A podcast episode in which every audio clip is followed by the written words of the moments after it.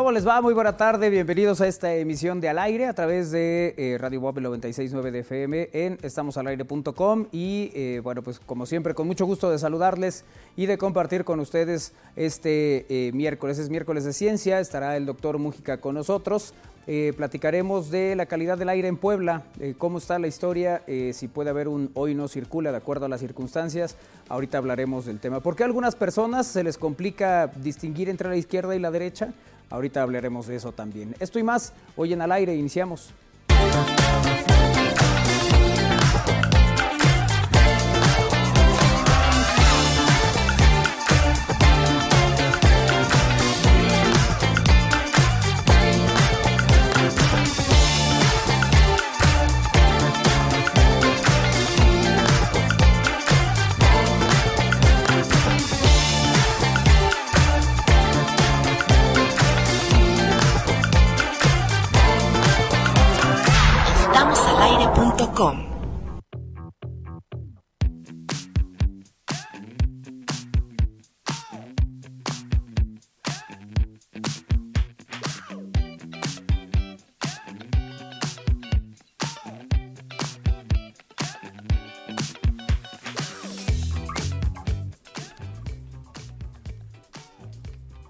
Qué gusto saludarles. Está Néstor Vázquez en los controles. Néstor, buena tarde. Un placer, como siempre, eh, estar en contacto contigo y con toda la gente que está a través de las distintas vías en comunicación con nosotros para compartir esta emisión de Al Aire. Me da mucho gusto saludar a mis compañeros aquí en el estudio de Al Aire. Kairi Herrera, ¿cómo estás? Hola, ¿cómo están? Muy buenas tardes. Estoy muy bien, muy contenta. Qué Llegando bueno. a puntual, a gusto, Sí. viendo a Isra cómo corre. Oye, ¿tú no, tú no tuviste eh, conflicto para llegar? Este, tuve conflicto un poco por mis tiempos. Ajá, pero de la, la circulación, la no, calle, no, eso todo no, bien. todo muy bien, todo muy Todo bien. bien. Sí. Qué bueno. Sí, sí, sí. Voy ahora con el hombre que sí se le complicó llegar. Isra Valero, ¿cómo estás? ¿Cómo están? Muy buenas tardes, bienvenidos al aire. Eh, sí, un poco de complicaciones, pero ya estoy acá. Ya, Sí, ya sé que ya estás acá. Hace rato llegué y me No holograma. le digo, ¿por qué vienes con esa cara de sufrimiento? No, pues es que me vine caminando porque estaban cerradas las calles. Le digo, ¿por qué no me hablaste para que fue? Es que te ibas a meter al trabajo. No, yo iba a una calle alterna y ahí ya te traía para acá. Bueno, pero ya estoy acá, ¿no? No, no, no, esas no son contestaciones. ¿Pero para qué? alguien que se está preocupando por ti. ¿Por qué tenías que caminar? ¿Dónde estacionaste el helicóptero, Israel? Este, pues es como no le pude dar vuelta más allá de la 10 Sur y la 25 Oriente, Ese es el helipuerto más el cercano. helipuerto más cercano, pues ya ahí lo dejé estacionado y ya me vine para acá. Entonces ahí se quedó. El, el- Ahí se quedó, ya no pudo porque el estaba- tira malvado. estaban cerrados eh, le- al- algunos, algunas calles y, y entonces Isra dijo que pues, mejor venía caminando y decidió cargar todo. Es que cuando llegó pensé que estaba cuidando lugares aquí afuera o Por la dándole a las mochila, rutas. ¿no? con- traía una mochila acá de, de frente y otra de atrás y, y luego la camisa es que trae hoy. No, yo sí. Que ¿Qué? ¿Qué, qué le- ¿Qué? qué- ¿Qué? No, qué- no, sí, joven, sí, cuídemelo, cuídemelo. Oh, que la calle. Yo pensé que le estaba diciendo 10, vas 10 adelante. No, pero no, no no traía la libreta. Será lo único que te falta. Armando Valerdi, ¿cómo te va? ¿Qué tal amigos? ¿Cómo están? Muy buena tarde, saludándonos ya esta mitad de semana. Aquí estamos más que puestos en esta emisión de Al Aire. Muy bien. Y también está con nosotros Win. ¿Cómo estás, Win? Buena tarde. Buenas tardes, muy bien. Yo sí llegué a tiempo. Sí. Estás con mucho tratando tiempo de de, decir algo. anticipación. Hoy Win está muy reflexivo Manejé. desde su postura, mira. Parece que nos va a Desde revelar. Parece que nos va a revelar el sentido de la vida. Ah, bueno, es que sí estoy a nada de descubrir el sentido de la vida. No, el peinado es. el peinado otra es que cosa. hiciste yoga en la mañana, ¿verdad? Sí, es de, es de ¿O fue ciencia. de- soy un hombre de ciencia. Claro. ¿Cu- Ahí está, mira. ¿Sí? ¿Cuándo aplicaste los estiramientos? No voy a hablar. Ay, Ay, uno no puede venir peinado hoy porque saludemos a los amigos de lo cabina. molestan. Eso. Eh, Iker Carmona, ¿cómo estás? Muy buena tarde. ¿Cómo se encuentran el día de hoy? Ay, qué bien. muy bien. ¿Tú qué tal? ¿Cómo te fin esta tarde? ¿Cómo se encuentran el día de hoy? además le falta decir la frecuencia. Sí, miércoles. ¿Aquí estamos, Iker? Miércoles 18 de enero. Muy bien. Sí. Que el- el- ¿A qué hay que estar atentos hoy en términos informativos? A ciencia, ¿no? El que escapa rápidamente. Pues, ay, que, que venga el doctor y nos diga algo del cometa. Claro, el cometa que no se ve hace más de 50 mil años, ¿no? ¿Cómo se llama el cometa, Iker? Eh, no te la vengo manejando. Así se llama. Así se llama. Hashtag. Sí. Completa quedamos que se iba a llamar, ¿no? Bueno, Lalo Zambrano, ¿cómo estás? ¿Qué tal amigos? Buenas tardes, estoy muy bien. Qué bueno. Todo está en orden aquí en cabina. Eso, muy bien. Sí. ¿Qué estás oigan, tomando? Dime, dime. Este, Néstor Vázquez le mandó los tiempos a Lalo Mendoza. No me digas. Y Lalo Mendoza me los envió a mí. Y ya después Néstor Vázquez me los envió a mí. Ah, mira. Es Saludos. Néstor. ¿Y, y le avisaron a Néstor que Mendoza ya no está con nosotros? Sí. Yo pero creo que se ver. equivocó por Pero hace como dos ¿no? años. Exacto, porque puso Lalo y pues ves que Lalo Mendoza y Zambrano pues, están muy cerquita uno del otro. Bueno, sí.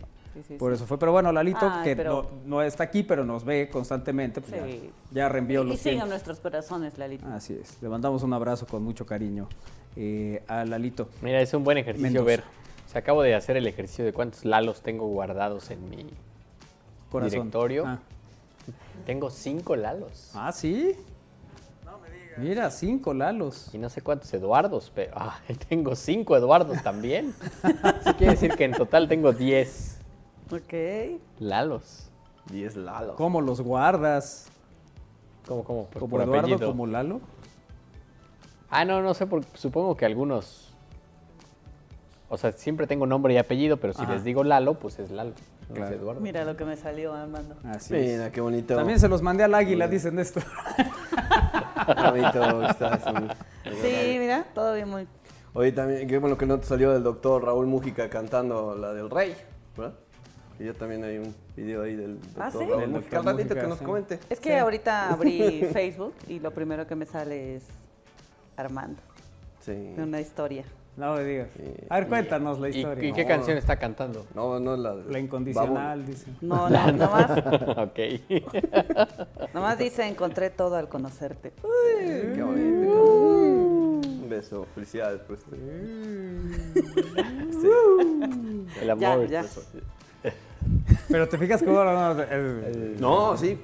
Besos, ves-. Ah, Sí, ya, yo, pero voy a hacerlo al estilo de Iker de Hola, ¿cómo están? Buenas tardes. Saludándote esta ¿Qué este tarde y mandándote muchos besos. Claro que sí. Ay, qué bonito. Mira, me sale un amigo que se acaba de casar por fin. Se divorció, no tiene mucho y ya se casó otra O vez. sea, mi duda es por qué estás viendo Facebook mientras estás Sí. en el programa. Eh, ¿Quieres que te decomisemos el teléfono? Lo que o- pasa es que estaba compartiendo el programa, entonces cuando lo abres, pues obviamente te Pero salen cosas. compartir no es Ay, revisar. O sea, ¿cuántas publicaciones te tienen que salieron dos salir para cosas a la que- vez. Me sonó a papá, güey. Ya no voy a decir nada. Ay, ay, ay. Oye, pues... Amigos, oh, tenemos un video que nos envía nuestro amigo Isra Valero. a ver, ¿qué dice ese? Digo, ¿qué nos compartes, Isra? Digo, la evidencia de que está cerrada la 25 Oriente y la Ah, no, 14 se paró Sur. a grabar un video Sí. para mandárselo a Carlos Martín. Sí. No, no, no, vean. No, no, no, no, no, vean, ahí está, en la esquina está trabajando Lo que la me impresiona es el pulso de este compadre. Oye, Sí. pues veo caminando. Y, Y ahí se ve que hay muchísimo tráfico, ¿no? No, bueno, ya no, hay, ya no hay tráfico porque está cerrado desde una calle antes, la calle de la 10 Sur, que está el Parque España. Ah, Oye, ¿Por qué estaba cerrado, Nada Isra? les acomoda. Sí, oigan. Oye, no traigo- pero si no ¿por qué traigo video, si no traigo video, ¿por qué no sale este video? no, pero Si lo ¿cómo traigo, que si lo sabemos traigo, que lo ¿no? tomaste tú? Muy oscuro. Sí. No sales ahí, no te ves en No, el pues quién video. entonces. Además, ¿Quién es el dijiste- del pulso, di- borracho? Dijiste que el pulso así porque venías caminando. Yo ahí veo que está fija. No, después de caminar, pues ya, Ah, ¿ya te temblaba? ya me temblaba Sí, la pues mano. camina tantito y ahorita vuelves, ¿no? Oye, esta, el- ¿por qué estaba cerrado? Porque en la esquina de la 14 Sur y la 25 Oriente eh, hubo una fuga de gas. Entonces gente de la de, de Engie Maxigas estaba trabajando en la reparación y a un costado estaba gente de protección civil municipal eh, y estatal Ajá. supervisando esa, esa parte. Entonces la 14, la 10 Sur, que es la esquina que está la entrada vehicular del Parque España, desde ahí estaba cerrado al tránsito vehicular, entonces se, se formó un poquito de, de tráfico toda esa zona. Pero ya lógicamente ahí no hay paso, porque también está cerrada la, el- la 14 Sur y la 27 Oriente, al- atrás de Valle. este, porque para que no pasen los automóviles en eso. Se me hace que mientras te fuiste a comprar tus papas allá fue una calle antes. Yo de- pensé que algo, había mucha aglomeración ahí con, el- Sí. con las papas con el ruso, pero no, no, no. No era por eso. Pues no llegaron por- aquí ninguna papas. No, sí, ¿No? aquí no nos Aquí trajeron. no llegaron. Isra nunca nos trae papas, ¿no? No, de hecho ¿Ha nada. notado eso? Nada, Eh, eh, Dime. Las conchas. Ah, no, yo no estuve con O sea, las conchas fue en 2015. Ah, bueno, pues, pero pues sí llegaron, no sé, es que dijo nunca, o sea, dice nunca no aplica. Por eso, él nunca. Trajo Ah, me ha aplica- tra- tú puedes no, decir, nunca me ha traído Me a ha mí. traído Ah, a mí directamente. Trajo conchas una vez en 13 años. Bueno, Sí. Gracias, Isra. Sí. No soy fan de la concha, pero igual una torta, igual sí. Torta de agua o de manteca. No, torta, torta de, De agua, de, de de agua. agua, de agua le gusta. sí. Ok, perfecto. Con aguacate sin aguacate. Ah, no, entonces que sea de la... Del hornito Sí, no, en de San agua Francisco. con aguacate. ¿no? Sería buen detalle. Bueno, eh, está con nosotros esta tarde aquí en Al Aire y me da gusto saludar al doctor Carlos Pasos Romero, que es coordinador de la maestría en innovación de- en la enseñanza de lenguas de la Facultad de Lenguas de la Benemérita Universidad Autónoma de Puebla. Doctor, ¿cómo estás? Buena tarde. Buenas tardes, Manuel. ¿Me escuchan? Sí, sí, sí. Muy Qué bien. bueno. Muy Mira, bien. Pues aquí saludándoles a ustedes, a su público. Y básicamente quiero presentarles este posgrado que es de nueva creación y que está albergado en la Facultad de Lenguas. Eh, y como ya bien lo dijiste, se llama Maestría en Innovación en la Enseñanza de Lenguas. Eh, y ahora estamos eh, convocando a la primera generación eh, para este 2023, que es en agosto que abriríamos eh, esta primera generación. Entonces, básicamente nosotros, nos, eh, esta convocatoria va dirigida a egresados de nuestras dos licenciaturas, enseñanza del inglés, enseñanza del francés, pero también está abierto a cualquier profesor que enseñe una lengua extranjera o también puede ser una lengua nacional o, o el español como lengua extranjera. Entonces estamos eh, invitándoles a que consulten nuestra convocatoria que ahorita está ya en, albergada en nuestra página de la Facultad de Lenguas y, eh, y concluye hasta el 30 de abril.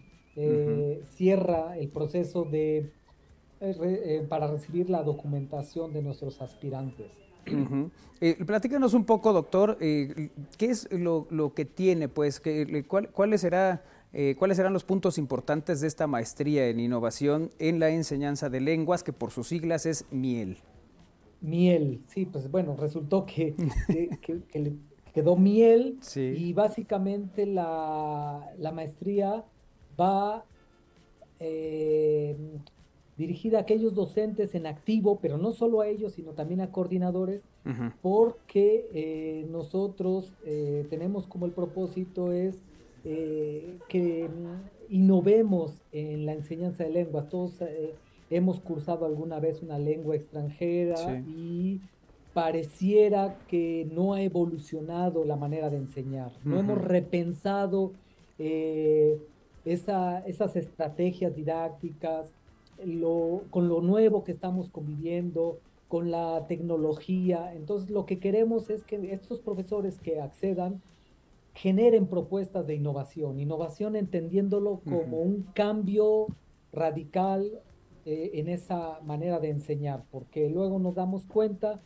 que eh, algunos profesores enseñan en, en preescolar inglés eh, o en secundaria o a nivel universitario, posgrado, de la misma manera, Ujú. siendo que son públicos distintos. Y, y bueno, pues básicamente les queremos dar esa oportunidad de generar proyectos de eh, innovadores que vayan y, y- y a sus centros de trabajo vuelvan con esas transformaciones. Entonces queremos repensar la enseñanza de lenguas. Y es aquí el espacio donde Ujú. esos proyectos eh, se van a gestar. Ujú. Sí, sí. El- el- adelante, Isra. Adelante, Isra. Los, un maestro, por supuesto, de kinder no es un, no da la misma, o no puede dar la misma forma de enseñar inglés a un, maest- a un alumno de universidad. Y eso es muy importante. De hecho, un licenciado, un egresado de la carrera de lenguas extranjeras, pues necesita especializarse en eso, ¿no, maestro Pasos? Porque imagínate que salgas y que te mandan a un kinder como maestro de inglés y no sepas o más bien no sepas cómo orientar a tus, a tus chavos, a los niños de esa edad, ¿no? Sí, claro. es- eh, aquí tenemos estudiantes que pronto se, se insertan en el ámbito laboral y, y sí les damos unas ideas de cómo enfrentar en esos diferentes contextos. Pero aquí el problema es, bueno, cuando ya uno eh, tiene experiencia, experiencia. pues uno o, cree que lo está haciendo bien y, y ya ahí se queda con esas maneras eh, de enseñar eh, y muchas veces de hace 20 años, ¿no? Entonces necesitamos repensar eh, cómo podríamos hacerlo, eh, diversificar esos, co- como usted lo menciona, esos contextos que también en zonas rurales, en zonas urbanas, la parte de la inclusión que es sumamente importante, Ujú. verlas, la manera de, de entender las aulas hoy en día que deben ser globales con esto de la, de la internet. Entonces, esas aperturas eh, que ya tenemos hoy en día, ¿cómo las aterrizamos en las aulas? Maestro, ¿y qué tanto puede- en, en la, en la enseñanza. Maestro, ¿qué tanto puede cambiar un idioma en dos décadas, como usted dice? Por ejemplo, el inglés en su enseñanza. Bueno, el la, la lengua como tal eh, evoluciona, pero, y- pero sí podemos lidiar con ello. Es decir, pueden haber eh, palabras que, que desaparezcan, otras que surjan, pero pues, básicamente la gramática pues, no se mueve. Aquí estamos hablando en las maneras de enseñar. Que yo, o sea, imagínense que yo siga dando clases con un cassette o siga dando clases con un eh, DVD o, o un cassette VHS. Pues no. Eh, han surgido propuestas metodológicas como el aula invertida, eh, pero necesitamos más, vamos muy lento eh, eh, en esas propuestas.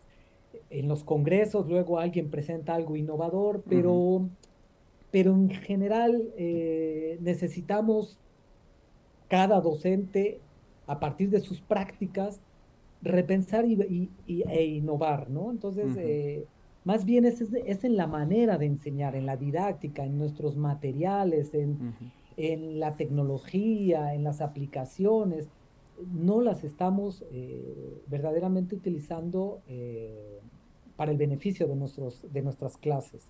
Entonces, básicamente es eso, en la tecnología, en, en metodologías distintas Y ya dejar un poco lo tradicional, ¿no? Que es el libro, Claro. eh, bueno, el libro y la, las actividades que todos, todos conocemos ya cuando estudiamos una lengua. Bueno, pues para eso está precisamente esta maestría, innovación en la enseñanza de lenguas. La convocatoria eh, es esta, la del 2023, y la recepción de documentos, nos decías, doctor, es en noviembre del 22 que arrancó. Y, Bueno, ya Ajá. noviembre ya no se cuenta, pero ahorita de enero a abril, Abril. tenemos hasta el 30 de abril, y eh, puede hacerlo de varias formas, a través de nu- nuestro correo eh, institucional ujú, miel.lenguas arroba correo.boap.mx. Allí pueden escribirnos por si tienen dudas. Eh, vamos a hacer una plática informativa para aclarar algunas cosas. Y también al teléfono eh, 22 22 cinque- 29 55 00, que es el de la BOAP, Ujú. con extensión 5828. Eh, también pueden venir directamente aquí a la Facultad de Lenguas.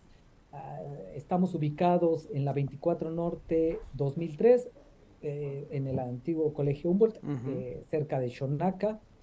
Eh, también ahí los atendemos en el edificio de posgrado. Y bueno, pues de 8 a 3 de la tarde estamos aquí para a- a atenderles. También tenemos esta información y todos los formatos y los requisitos en la página de facultaddelenguas.com, en la parte de oferta académica, posgrados, y ahí encuentran eh, nuestros tres posgrados, dos maestrías y un doctorado. Ahí encontrarán miel y, y ahí accedemos y está toda la información. De hecho, hicimos una infografía para los pasos, poco, cómo ir presentando las cosas, los formatos descargables eh, para que los, eh, usen los, los candidatos y con su información nos los manden. Entonces, tenemos toda la información, pero si algo se nos escapa, pues con mucho gusto aquí en la facultad los estaremos atendiendo o por teléfono. Doctor, pues un gusto platicar contigo y bueno, pues ahí está la invitación para que la gente pueda aprovechar esta maestría e innovación en la enseñanza de lenguas y que puedan estar eh, pues eh, con esta con esta preparación y con esta educación continua ¿no? de la Universidad de la Benemérita Universidad Autónoma de Puebla. Eh, ¿Con qué cerramos, doctor? Pues con algo que sí nos, nos están llamando y lo primero que nos preguntan si tienen beca con ACIT, que es lo primero. Eh, eh, sí me gustaría aclararlo, que las cosas están cambiando en el CONACYT y ahora eh, cualquier posgrado ya puede, el estudiante que ha sido aceptado, pide la beca directamente al CONACYT. Antes eran posgrados de calidad, ahora ya se, todos los posgrados, al menos de las universidades públicas, el alumno aceptado puede eh, solicitar la beca a CONACYT. Entonces yo creo que ese es una cosa muy interesante para los estudiantes, eh, porque si la obtienen, pues es un buen recurso eh, mensualmente. Entonces, bueno, básicamente es la única duda que importante y lo que solicitan. Entonces es una buena antilla para todos nuestros estudiantes. Y nada más eso, pues este me dio un gusto aquí platicar con ustedes eh, y bueno, pues un saludo. Muchas gracias, doctor. Te mandamos un abrazo con mucho cariño. Gracias por estar con nosotros hoy en el aire. Muchas gracias. Muchas gracias. Ahí está el doctor Carlos eh, Pasos Romero, que es coordinador de la maestría en innovación en la enseñanza de lenguas de la Facultad de Lenguas de la Benemérita Universidad Autónoma de Puebla, que nos ha hecho esta invitación precisamente a cursar esta maestría. Gracias por estar en contacto con nosotros en esta emisión de al aire. ¿Qué pasó, Israt? ¿Va a haber pleito con alguien? Sí, sí, sí, ya me aceleré. ¿Vas a lavar o qué? Mira, puedo pasar de checadora a lavar. Oye, ahorita que estaba hablando del maestro, de verdad sí, recuerdo cuando llegaban los, los maestros de inglés, ¿no? Con su grabadora, llegaron a conectarla para darte la clase de inglés, ¿no? El listening, el listening, listening. Claro que sí. Así era, Sí era muy, este, este, cotidiano, ¿no? Que llevaron su, su grabadora los, los los maestros de, sobre todo de inglés. Y ahora, como dicen, pues bueno, pues ya, ya la innovación ya es otra cosa. Ahí está. ¿Tú llegas con tu grabadora a algún lado? Este, no, me... caminaba con una de esas. Con una Walkman, bueno, con una, con una grabadora Sanjo, Sanjo. Es que estaba leyendo una nota que Vargas era el Walkman. ¿Sí? Entonces también se va a comprar. Voy a sacar tu grabador sota. sí, una Sanyo, dos bocinas así de este tamaño, este doble casetera que pueda grabar de caseta a caseta. Eso. Mira, ya para que dejes de lavar los trastes, Isra, ya te está poniendo el resumen. Sí, sí, Por favor, Me salvaron de lavar los trastes con agua fría. Ya el resumen.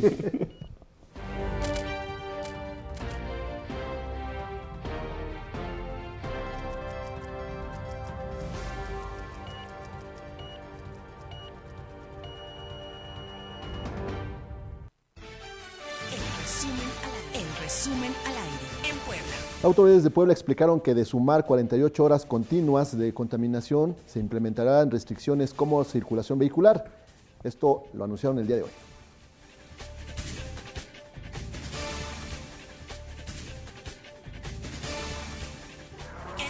Las 210 principales presas de México iniciaron el 2023 con un déficit del 6% con respecto a la media histórica para contar con 82.395 millones de metros cúbicos de agua.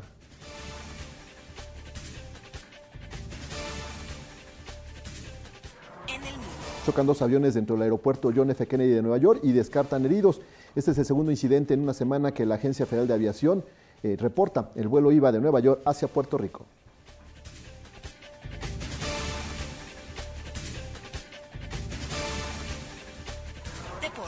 El delantero de las Chivas, Alexis Vega, estará fuera de actividad de seis a ocho semanas después de someterse este miércoles a una artroscopía en la rodilla derecha.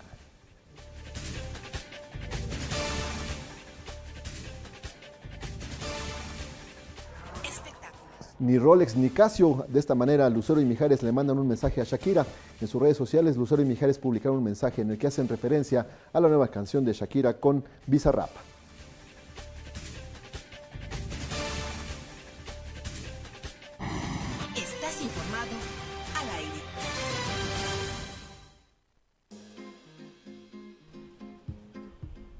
Eso me recordó a ni temo ni chente. Francisco va a ser presidente, decía Juanga. Hoy no circula en Puebla, entraría en vigor ante mala calidad del aire. Autoridades eh, de Puebla explicaron que debe sumar 48 horas continuas de contaminación para que se implementen las restricciones a la circulación vial. Julio Huerta Gómez, secretario de Gobernación Estatal, reportó que suman 10 horas continuas con altos índices de mala calidad del aire en la zona metropolitana de Puebla. Estamos en un semáforo naranja y que de eh, persistir la situación durante las próximas 38 horas, es decir, contando dos días con mala calidad del aire, se procedería a aplicar el programa Hoy no circula.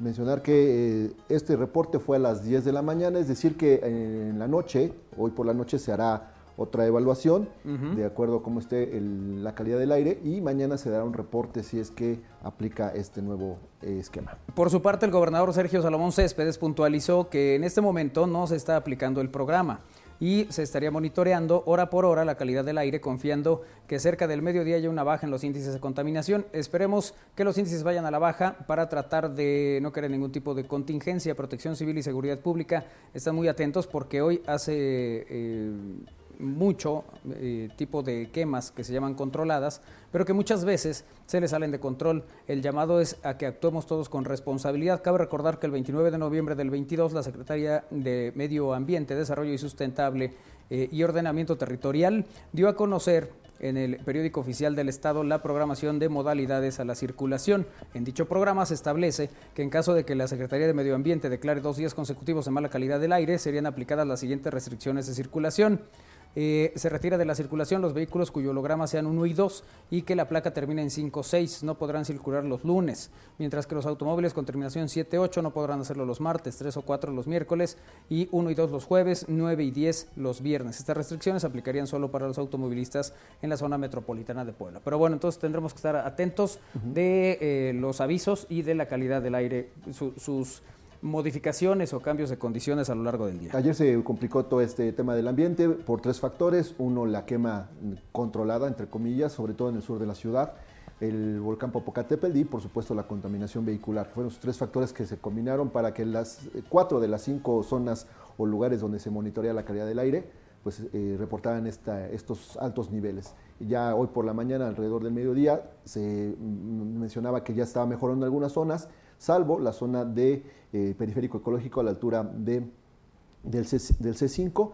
Por eso todavía se tiene que evaluar un poco más y será ya en la noche cuando haya un reporte de las autoridades del medio ambiente. Muy bien, bueno, hacemos una pausa, regresamos. Es al aire a través de Radio Boa, bien, estamos al aire.com. Gracias por vernos, por seguirnos, por acompañarnos y hacer esta comunidad al aire. Pausa, regresamos.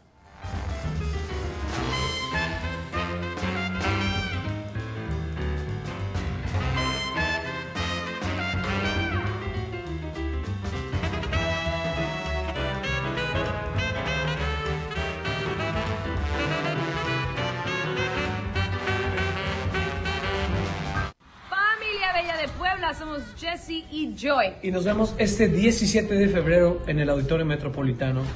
Jesse Joy en concierto, Cliché Tour. La vamos a pasar increíble. Bomba la vamos a pasar. Pura pizza poblana.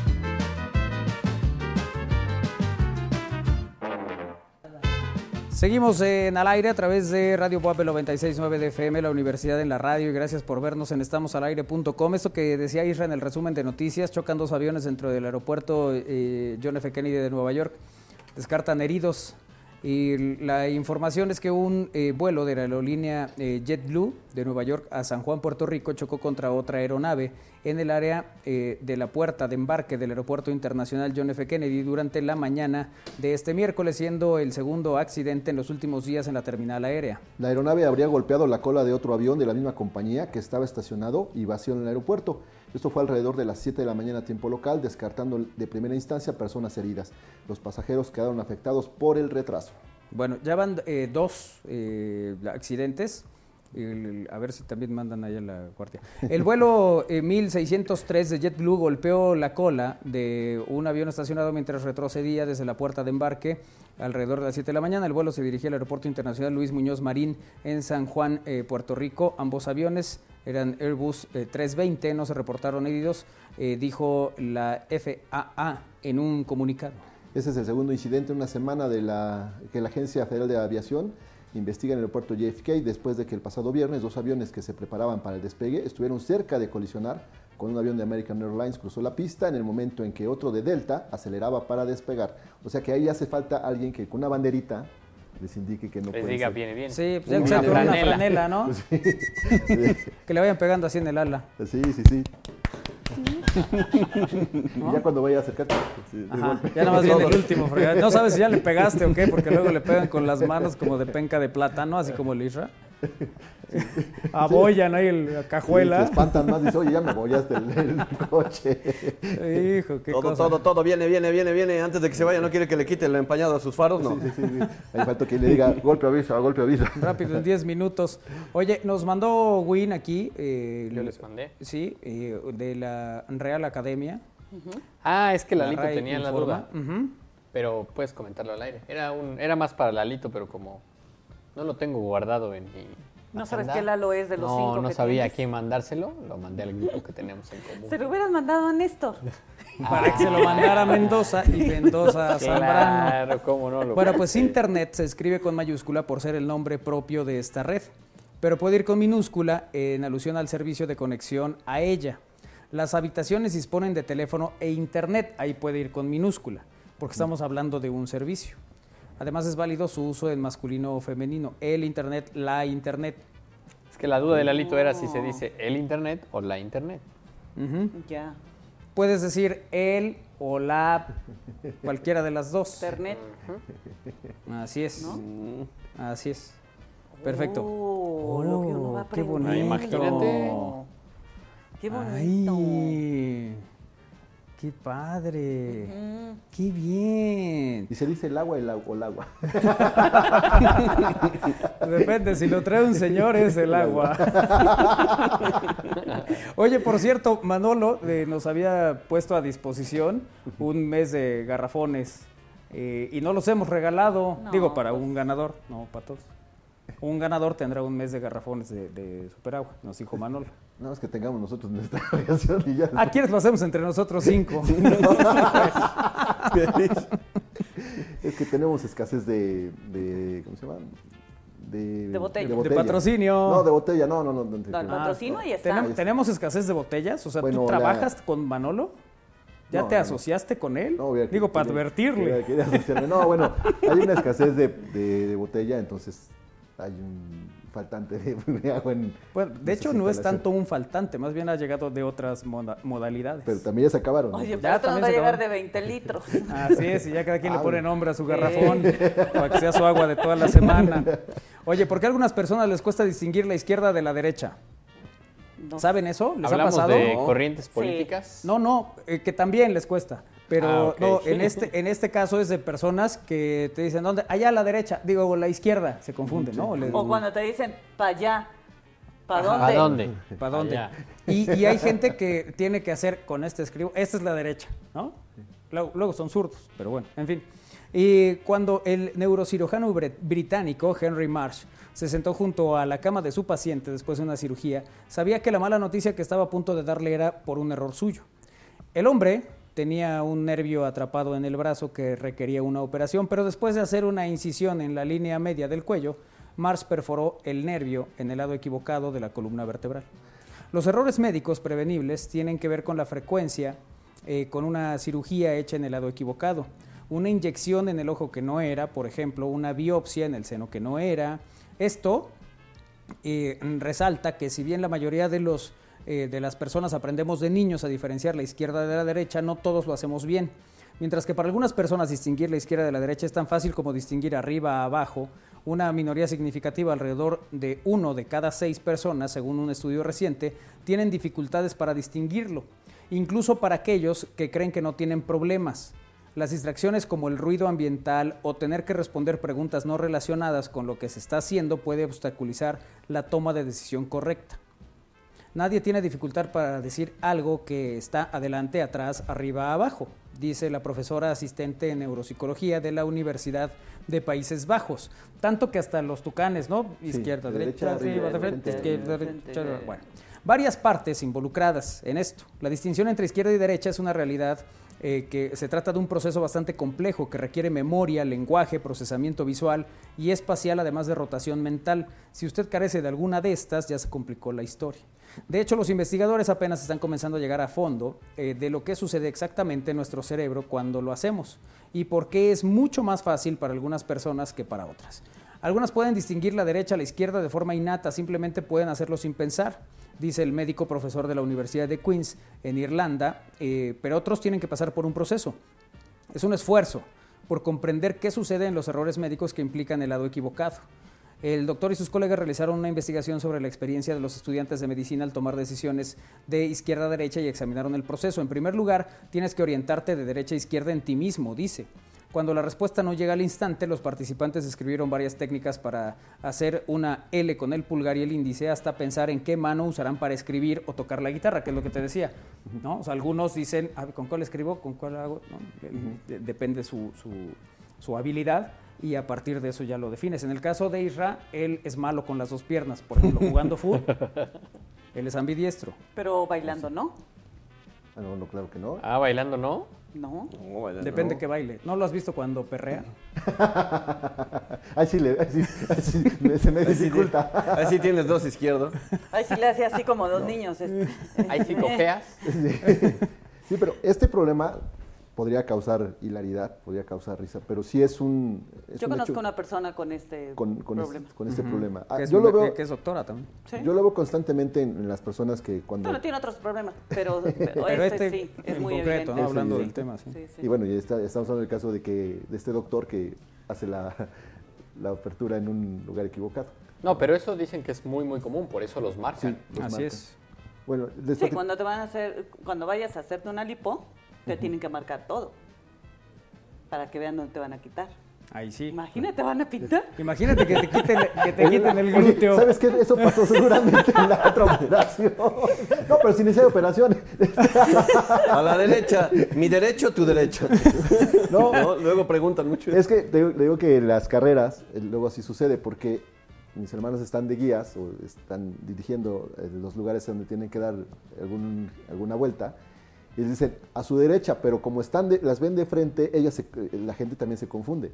O sea, a mis, a mis hermanas les explico, su izquierda, derecha de ellos, de la gente que viene. Ya me imagino ir explicándole. Es para allá y para acá. Oye, pero cuando a mí me dicen a la derecha, yo creo que es, a tu de- mi derecha. Exactamente, es a tu derecha. Sí, sí. Ajá. Porque tú eres, digamos, si tú vas conduciendo y yo te digo que irías a la derecha, eh, así yo esté viendo para otro lado, es a tu derecha. No, porque no, no, es quien que aquí luego te indicando. da unas indicaciones. que es, Pero a o sea, ver. ¿cómo? Es Al muy ir simple. conduciendo- Dos calles adelante. A la derecha vas a ver esto. Ah, bueno, ahí sí. te metes a la izquierda. Sí, sí, ¿Cuál es sí. la complicación? Ahí está Kairi manejando. vas, vas. Sí. No, digo que- y- No, Dale, ya dale. nada, Isra, continúa. No, dale, dale. Ya me voy a quedar callado. Digo que cuando vas manejando, pues las dos personas están viendo al frente, a menos que vayas en la ruta 56. Y vayas atrás del- y vayas atrás del conductor. Pero si no, pues los dos, es fácil decir izquierda, derecha, ¿no? Ajá. Sí, a mí cuando me decían, ¿para allá? ¿Para cuál? ¿Para allá no O me estás ahí viendo? salte. No. Ahí donde. ¿no? Acá. Manga. Maya. Sí, es- es un- Sabrosito. Ese era pollito con Y papas, ¿no? de los Vázquez. ¡Sabrosito, Lena! ¡Eh! Hoy está jugando de, de la plática United. que de teníamos. la FA Sí. Cup. A ver, Kairi, a ver, si, si miras a la pantalla, Ajá. ¿qué mano es esta? Derecha. Pero tuviste que verme a mí, ¿no? En la pantalla.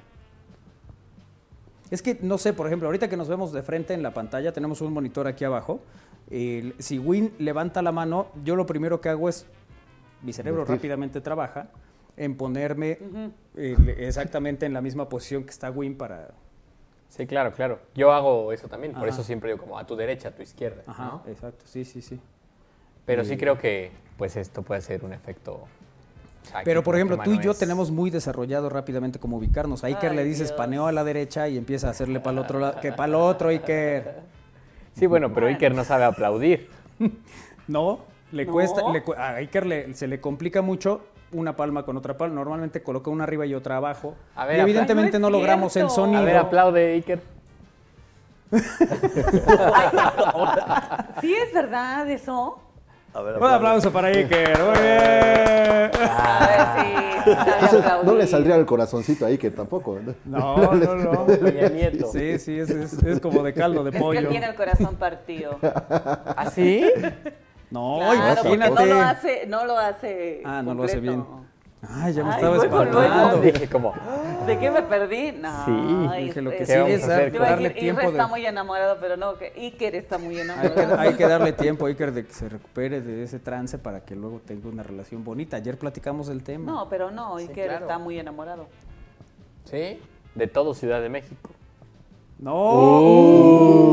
Uy. ¡Qué declaración mímica acaba de hacer Iker! En lugar de decir, sí, sí, estoy enamorado, o cuando menos como Armando. No. Nada. No, sí, sí, estoy completamente me- enamorado. Está enamorado. A mí me Estar no, enamorado. No, ya, no, mejor ya quédate callado, Iker. Pero. ¿por qué? Entre nosotros dos, sintiendo morbo por primera vez. En este caso se aplica. Exactamente. De fin de semana. Los médicos debemos decir al paciente que le indiquemos arriba, eh, que le indiquemos derecha o izquierda del paciente. Dice, hola amigo, les mando un saludo, deseándoles que este año en curso, eh, lo mejor, que sea lo mejor que el anterior. Abrazo Manuel Isra, eh, joven y, y chica que les acompaña, que se refiere con joven Armando y con chica Kairi. Eh, yo me Gracias, apunto para el garrafón, dice aquí. También hay cinco servicios de lavandería pendientes. Por cierto, la próxima Sí. semana es la Feria de Chachapa, futura capital del mundo. Quedan cordialmente invitados, dice J. Valencia. Chachapa, Vamos. chachapa. Que el Win recomiende dónde le planchan el cabello. No puedes dar la dirección de... O sea, puedo decirles dónde me planchan. Sí. El cabello. El ca- eh, no, el cabello no me lo plancho. O sea, pero al final le da este a forma. No, hombre, es que traes un look el día de Mira hoy. nomás. Aquí, esta es la almohada. Mira, ahí está. ¿Nunca les ha tocado a alguien que les diga para arriba o para abajo? Sí. Sí. Sí, sí. No, no, es- A ver, un poquito más arriba. Eh, y si le dices a tu derecha y termina siendo zurdo, ¿qué aplica? Saludos de parte de Mateo y Marcos. No, Eh, pues es su derecha. Es o su sea, derecha, sí. No importa si es diestro o zurdo. Así Su es. derecha es su derecha. Y su izquierda es su izquierda. Así es. Más allá de el- si son zurdos o Claro. diestros, ¿no? El Ganso Corona, saludos al rumbo, saludos Ganso. Saludos, Saludos. Sofi. Oye, es- está mandando unas fotos. Mañana vamos a tener un invitado aquí en el retro. eh, y Germán nos está mandando fotos para el invitado de mañana. ¿Ah, sí? Sí, y la verdad es que hay unas fotos muy divertidas. Ya las, ya las verán y ya recordarán muchas cosas. ¿Qué pasó, Isra? ¿Nos vas a decir algo? Porque No, me no, hiciste no. carita así como de ya te callas. No, no, no, no. No, Es- esa carita. Mira, ponme, No, ponme ver. cuadro. Isra me hizo así como de. Ya lo O que sea, sigue es voy, ¿no? No, no. Llevamos Sí, sí. cosas A ver, más sí. interesantes, dice Como a ver, No. qué interesante, ¿no? No, no, Sí. no, está bien. Dime más. O sea, hice así porque me iba a amarrar el. Me iba a Pero Ah, ya. Se va. a- Claro, entonces utiliza una mueca para... Los ponchitos. Para decir, ¿me ayudas a amarrarme? El lacito. Los lacitos se va a Me abrochar. amarras mi, mi zapato derecho. ¿Quieres? Pero no llego. No, no, no. Tú no. tres ruedas. Ay, número para mensajes de texto. No te vayas a WhatsApp, rodar. ¿A, ro- ¿A qué? ¿A como rodar? panda va a estar aquí. No, qué mal. Hay que Ah, traerle o sea, su porque pelota. se agachó muy Ya le brusco. dijiste gordo. No, Sí. jamás. No, yo se lo diría. De que yo no no, de sí, ya hemos visto que no Sí, te detienes sí, ante sí, nada sí. prácticamente. Sí, sí, sí. Ya no voy a hablar, no voy a hablar. No, en sí, este programa está me bien. están Está bien. Viene- censurando. Viene y me humilla siempre, Jairo. Oh, Ay, me ay, humilla. ay, ay, ay. Sí, sí, sí. Que ya bajó tantos kilos y mientras tú no, no puedes bajar ni 10 gramos. No, no, no, no. Yo nunca te dije he bajado tanto. Oye, ayer, ayer Isra estaba el- el- actualizando el avance de su, de su labor eh, de bajar de peso. ¿Y cuántos vas? No, cuando yo llegué dijo, ya subí un kilo. Pero ya habías bajado cuántos. Cuatro. ¿Y por qué subiste? Pues eso no se lo explica porque sigue comiendo las mismas conchas que antes. No, no, no, no. Ayer dijo que tres. Ayer dijo que tres. No, Ayer estaba en dijo que había 94. Ah, sí, sí, tiene razón, tres. Estaba en 94, bajé a 91 y ahorita estoy en 92. No manches. Ok. Sí, entonces. Yo pensé que pesabas menos. No, Sí. O sea, llegué a pesar 98. No, llegaste a pesar 88. De 98 a 88, Cuando el salto con paracaídas pesabas menos de 90. sí, exactamente, 88. Llegué, subí a 94 en mediados del año pasado.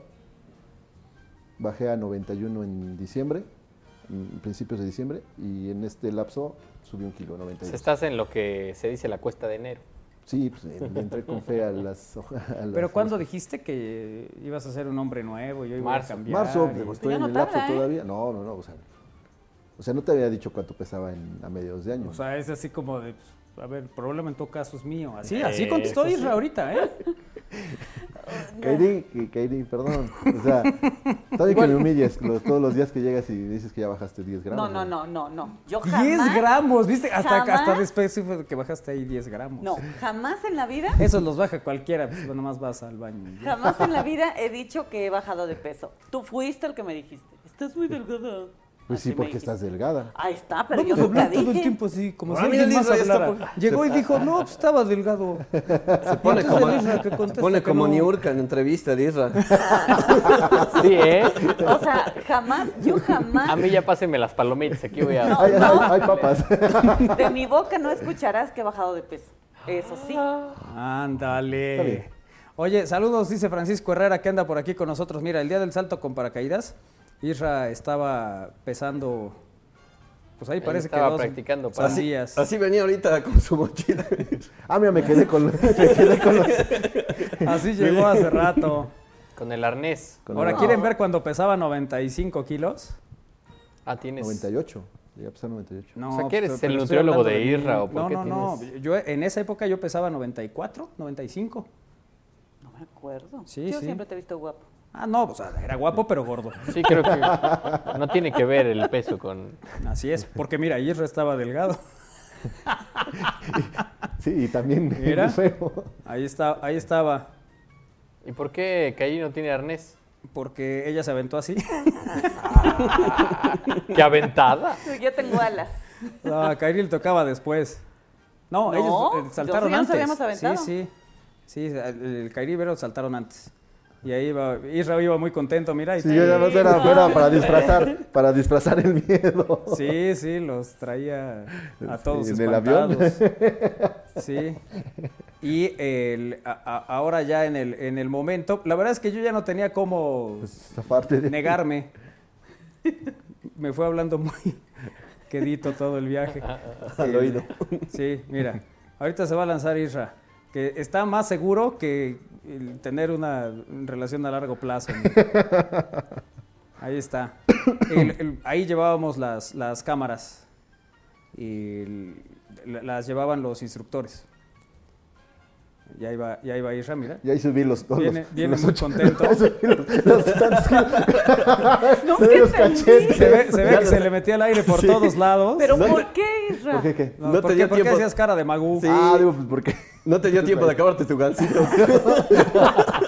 Ay, sí, literal. Y le dijeron, salta. Oye, pero bueno, yo no me acuerdo de mi, de mi caída, ¿no? De mi Ahorita salto. buscamos.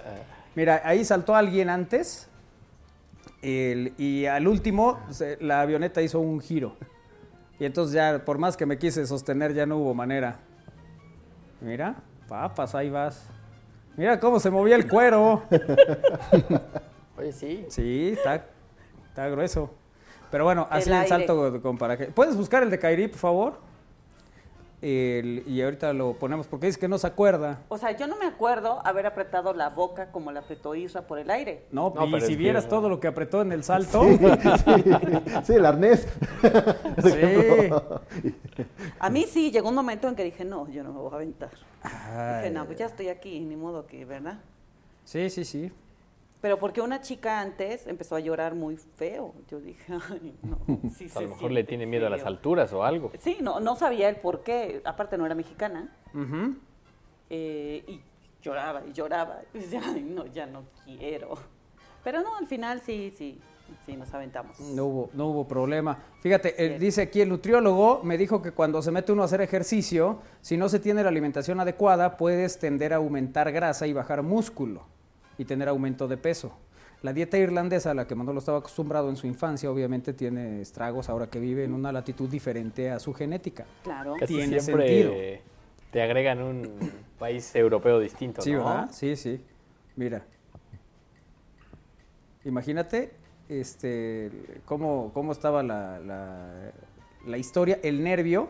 Nosotros estábamos abajo esperando a que llegaran, el- porque teníamos todo un dispositivo para las mejores tomas de- del descenso. El- y, y bueno, pues sí decíamos, ¿cuál será? Porque se lanzaron varias. Sí, ya cuando vimos que me ca- caminaban, ah, esta es ella. Ya cuando estábamos grabando una güerita fue de, ay, esa no era. ¿No? Pero ya íbamos ahí para abajo. ¿Ves? Yo Mira. iba sonriendo. Sí, Porque, porque no le daba el labio para cerrarlo. ya se había metido todo el aire ahí. Pero que sí casi se desnuca ahí. Sí, o sea, no me avisó. Ay, ay, ay. Bueno, pues ahí está aquel salto con paracaídas. Saludos a todos, dice. Oigan, ya, qué risa. Pues, ¿qué estamos haciendo? Nada. Estamos haciendo cosquillas al Isra. Que Kairi diga chachapa. ¿Chachapa? Ajá. ¿Chachapa? ¿Qué? No sé, nada más nos pidieron eso. Chachapa York. Que Cisra puede decir una gordita migajonadita. Una gordita migajonadita. Miau, ver. vaya. No, es que a lo mejor porque Camarón hace rato caramelo. pregunté por Camarón chachapa, caramelo. pero Ah, un ya. poco, eh, te- o sea, chachapa, o sea, pero Camino a porque no ubicaba, La carretera Mozoc. Ajá, sí, ah, sí. porque no ubicaba cuál, dónde. O sea, era Chachapa. Tehuacán. Está primero. eh, La Federal a Tehuacán. Está Bugambilias, Chachapa y después Amozoc. Así es. Ubico un poco a Mozoc. Así Antes es. de Amozoc está Chachapa. El- Socorro Hernández, Sí. saludos a todos. Saludos, Socorro. Mac Beatriz, alguien Saludos. amaneció bravo y es Isra. Cuenta hasta 10. Saludos, muchachos. Sí, Isra, también cuenta viene muy 10. agresivo últimamente. O sea, me hizo mal el caminar. ¿o qué? No sé qué te está pasando, no sé qué estás comiendo, pero No por sé. ahí viene tu alimentación. Sí. por ahí viene. Te- Eh, ahí, ahí está la dificultad. Sí. Tengo que comer conchitas, ¿verdad? ¿Con quién? No. Pues hay veces que para ponerse de buenas hace falta un poco de azúcar. Bueno, yo te voy a decir, cuando yo no como un poco de galleta o de algún pan, sí me, me pongo... ¿De malas? O sea, no exactamente de malas, pero sí un poco irritable. Poco, ¿eh? Sí, sí, sí, poco. Sí. Pero ya comí. Qué bueno. Número para mensajes de texto, WhatsApp y Telegram. 2221-616284, 2221-616284, número para mensajes de texto, WhatsApp y Telegram. Oye, ahorita que dicen que te pones de malas, que te pones triste, que todo. Hay enfermedades que luego como que nada más existen aquí en México, ¿no? Sí. O que se, no sé, le, le- le nombran algún, algún síntoma y ya se queda. Y así es, ¿no? ¿Qué tienes? Por ejemplo, el empacho. ¿No? Ah, Ya el me empaché. empacho, sí, sí. sí. O sea, a lo mejor si vas a otro lado, dicen, ¿qué, qué es eso, no? Sí, sí. En Múnich, por ejemplo, no, no tienen No. identificado el empacho. como- No. O el mal de ojo. Ah, ese es Sí, bonito sí, también. Sí, sí. O sea, como Sí. que dices, ¿y ahora qué es eso, no? Sí, Sí. es que tiene vómito Y- porque fue- tuvo mal de ojo. Sí. Ajá. ¿Pero qué tenés esa pulserita? No, pero es el mal de ojo. Mal de ojo, Para el mal sí. de ojo, sí. Sí. O sea, la. Isra trae un listón en toda la cintura. Y en los pies también. Por el mal de ojo. Mal de ojo, sí, sí, No, sí. para que no se le caiga el pantalón. dice. Oye, Star Chippy. Chico. Claro, ¿Cómo que estar estás? ¿Cómo que estás? Sí, sí. está. ah, yo, yo escuché Starship. No, también escuché Ah, esta los de la rola con la La que se ca- sí, No. Viene con todo ese Isra, ¿eh? Amanecimos bravos, dice mi Ahorita que dijiste, eso- oye, ahorita que dijiste, por ejemplo, dar ñañaras. Ajá, ¿no? sí, sí. Es como si te diera así como miedo. ¿no? Sí. Angustia. Te dan ñañaras. Sí, ñañaras. las Las ñañaras. ñañaras. Así decían los este, hermanos lenos, ¿no? Me dan ñañaras. ¿No? Sí, y decían, hola. Soy Adolfo de Oye, mira, cuando estás achicopalado. Achicopalado. Ese es bonito, ¿no? Estar achicopalado es, es, eh, sobre la definición, no, no la situación. La definición. Estás como achicopalado Es achicopalado. una, casa- es una cosa Que así. se relaciona más o menos con la que que es. Te veo también como desguanzado. Esa es buena. Así Desguanzado, sí. Sí, como, como de- te veo como desguanzado. Y dices, no, pues, dejé mi coche. Casi le da el, casi le da el soponcio. Se despidió así, se abrazó del cofre y no te va a pasar nada, ahorita regreso. No, eso- me da el patatús. sí, oye, el dolor de caballo. Ah, sí, el otro día me habló Eh. mi hijo, me dice, me ha traído como un dolor de caballo. Bueno, como si a los caballos solo les doliera eso. Eh, eh, lo curioso es, ¿quién puso esos nombres? El dolor de caballo. Seguramente ¿Por un caballo. Sí, un caballo fue. Me duele aquí, dijo. Dijo, ay, qué coincidencia, a mí también traigo el dolor que traía el caballo. Ah. Ahí está el origen. Bueno, pero hay algunos, por ejemplo, que son, que son eh, de- Ay, si estuviera ahí que era el pendiente de los controles, pusiera el... No, pero No, pero ya está poniendo la descripción de mañana. Está empezando, o sea, a ver. Oye, el mal, el mal del puerco. Ese sí Ah, existe. ese sí, sí. ese sí existe. Bueno, sí, pero, pero lo nombro de sí, otra manera, sí. ¿no? Bueno, sí, también. Ok. Y el corre que te alcance.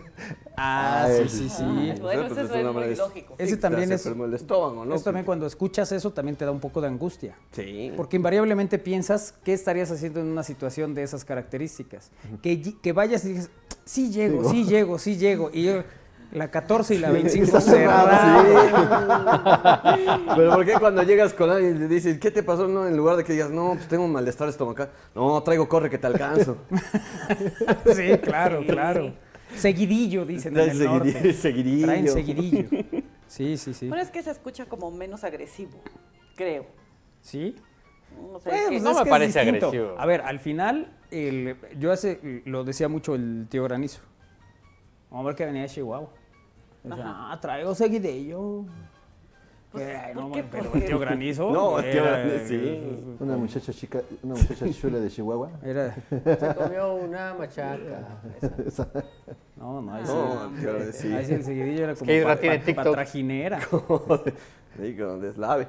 Pero este, sí, no, el tío Granice sí está. Sí, sí, Ya, sí. vale, Les recuerdo que es la hora de la comida. No, no, no, un saludo al tío. Un saludo al tío Granizo, sí. Eh, saludos. Otro mal es la chiripiorca, nos dice Carlos Pretelín. Ah, la sí. chiripiorca, El mal del puerco. Eh, yo sí uso mi ojo para las malas vibras, dice Abril. Eh, cuando se te sube el muerto, dice no soy de aquí ni soy de allá. El soponcio. El váguido, dice Abril. Sí, también. El chincualo. No soy de aquí ni soy de allá. ¿Chincualo? Sí. El chincual. No sé en qué aplica. pero En náhuatl es- es, ¿no?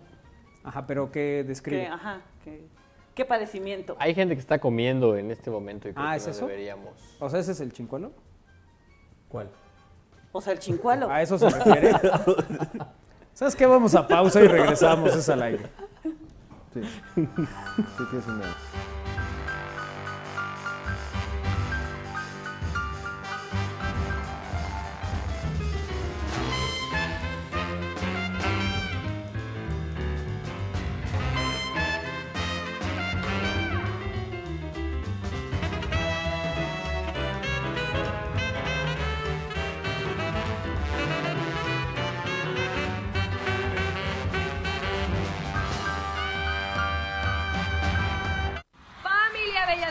Somos Jesse y Joy. Y nos vemos este 17 de febrero en el Auditorio Metropolitano.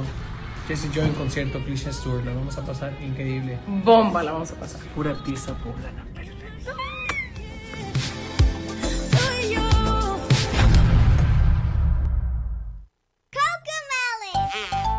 Es tiempo de Cocomelon. JJ y toda la familia vienen en vivo para verte a ti, tus hijos y sus amigos en Cocomelon en vivo, el viaje de JJ. Sábado 25 de febrero, Auditorio Metropolitano. Boletos en superboletos.com.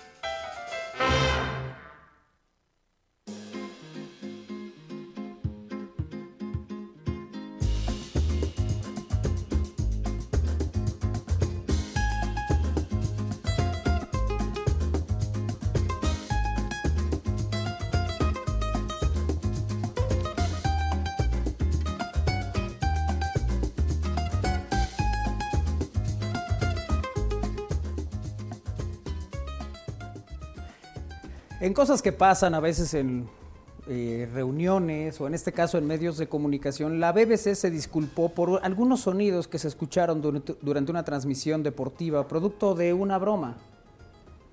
Eh, la BBC se disculpó después de que eh, sonidos que se atribuyen a alguien que estaba depositado en horizontal y despojado de los textiles Un momento. irrumpieron la cobertura televisiva en vivo de la, de la FA Cup, eh, lo que ha sido calificado como una broma. Durante el programa se escucharon algunos eh, sonidos. el- ya ven que luego les mandan alguna, algún video, le das clic y empiezan Ah, así. claro, claro, claro. Durante el programa se escucharon estos sonidos y Gary Lineker, que presentaba el partido entre Wolves y Liverpool este martes, eh, trató de reírse de lo sucedido en el estadio. Junto a los expertos que estaban Paul, eh, Paul Inst, que también estaba ahí, Danny Murphy.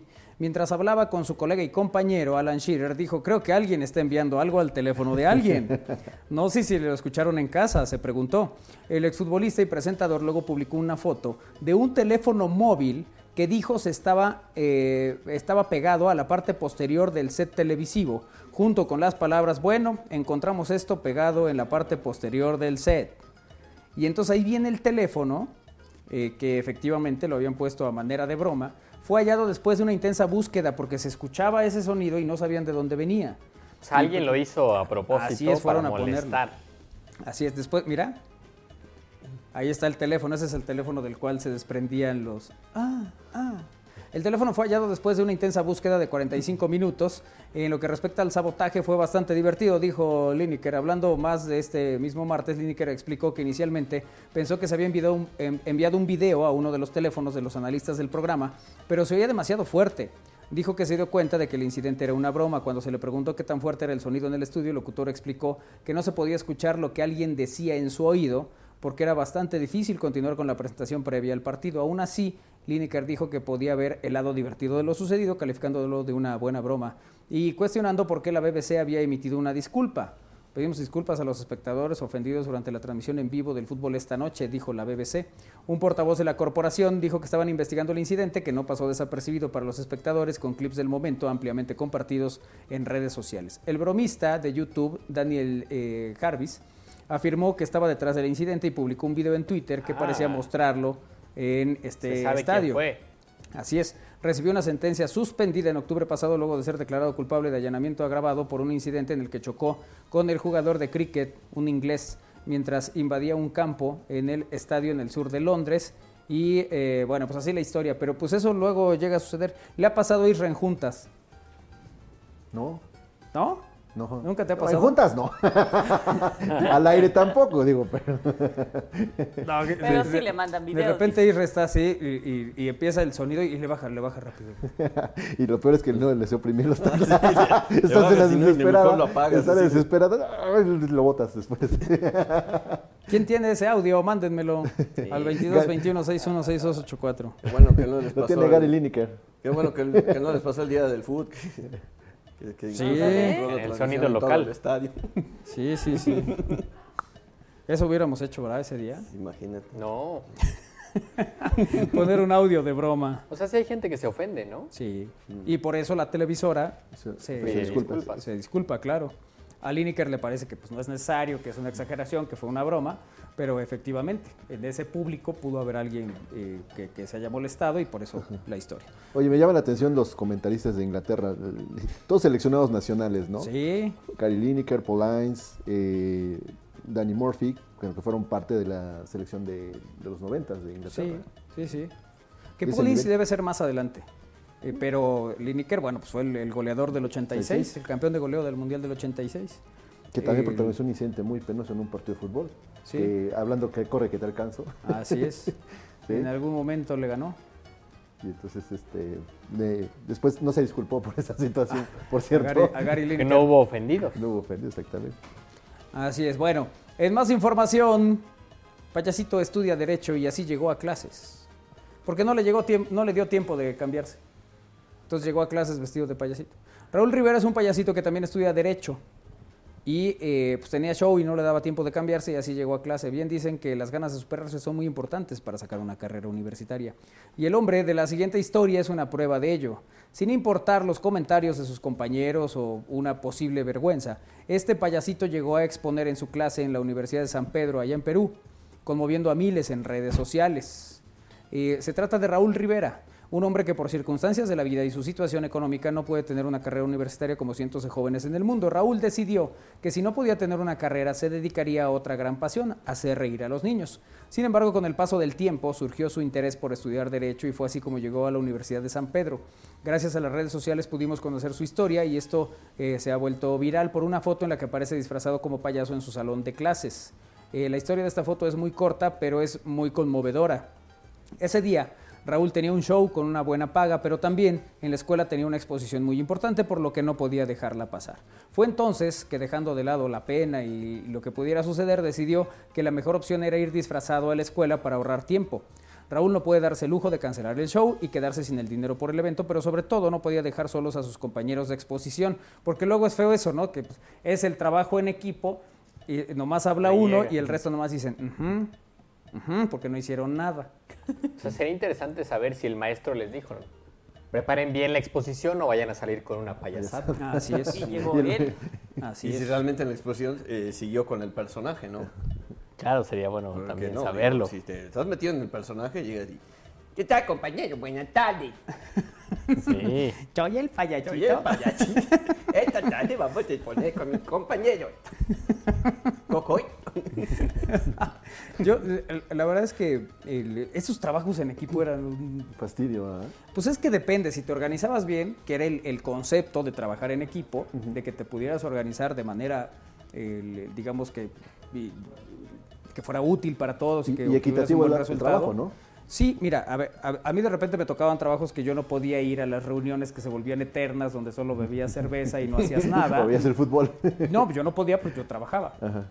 Entonces les decía, a ver, ustedes hagan toda la estructura y yo hago toda la edición, ya ustedes se despreocupan. Porque era una época en que tenías que apartar salas de edición y a tal hora te tocaba y solo podías trabajar tanto tiempo. Pues yo editaba en el canal, entonces para mí era mucho más fácil eso y no estar yendo a las reuniones. Entonces ahí ya nos repartíamos cada quien el, el trabajo y ya. Pero luego no faltaba el que decía, oye, pues a mí ya no me dio tiempo de hacer nada, pero pues pónganme, ¿no? Que sí, que sí estuve. Yo ya traje el proyector. Ya compré la cartulina. Isra, aquí en México tenemos al Kikín Fonseca y Osvaldo Sánchez, experimentados analistas deportivos. Dice, no soy de aquí ni soy de allá. Y selección nacional. selección Fueron, dos. fueron seleccionados, sí. Digo, lo- nada, más que- nada más que hay distintos puntos de comparación de Gary Lineker y Kikín Fonseca, ¿no? Sí. Y de alguien que transmite en Televisa a la BBC de Londres. Sí. Pequeña. digo. Vamos de Pequeña entrada, la diferencia. es el O idioma. sea, si lo ves así, no se nota es mucho. leve, ¿no? Sí, es. sí. Es muy Y, exigente y también. también, es- sí, no, no, no soy inexigente, nada más veo un seleccionado nacional número 10 como Gary Lineker y el Kikín Fonseca, que se avienta sus quiquinas en las transmisiones. Oye, Isra, recomiendan que sigas como vas, que no sueltes la chamarra, dice. Alertan por intenso frío en seis alcaldías en la Ciudad de México. O sea, que, que te mantengas en... Las Ah, autoridades... pensé que, que no suelte yo el cobertor del tigre. El Ah, zarape. Eso sí, tú no lo sueltes. Las autoridades activaron la alerta naranja y amarilla por el frío en la capital y el pronóstico del clima para el 19 de enero.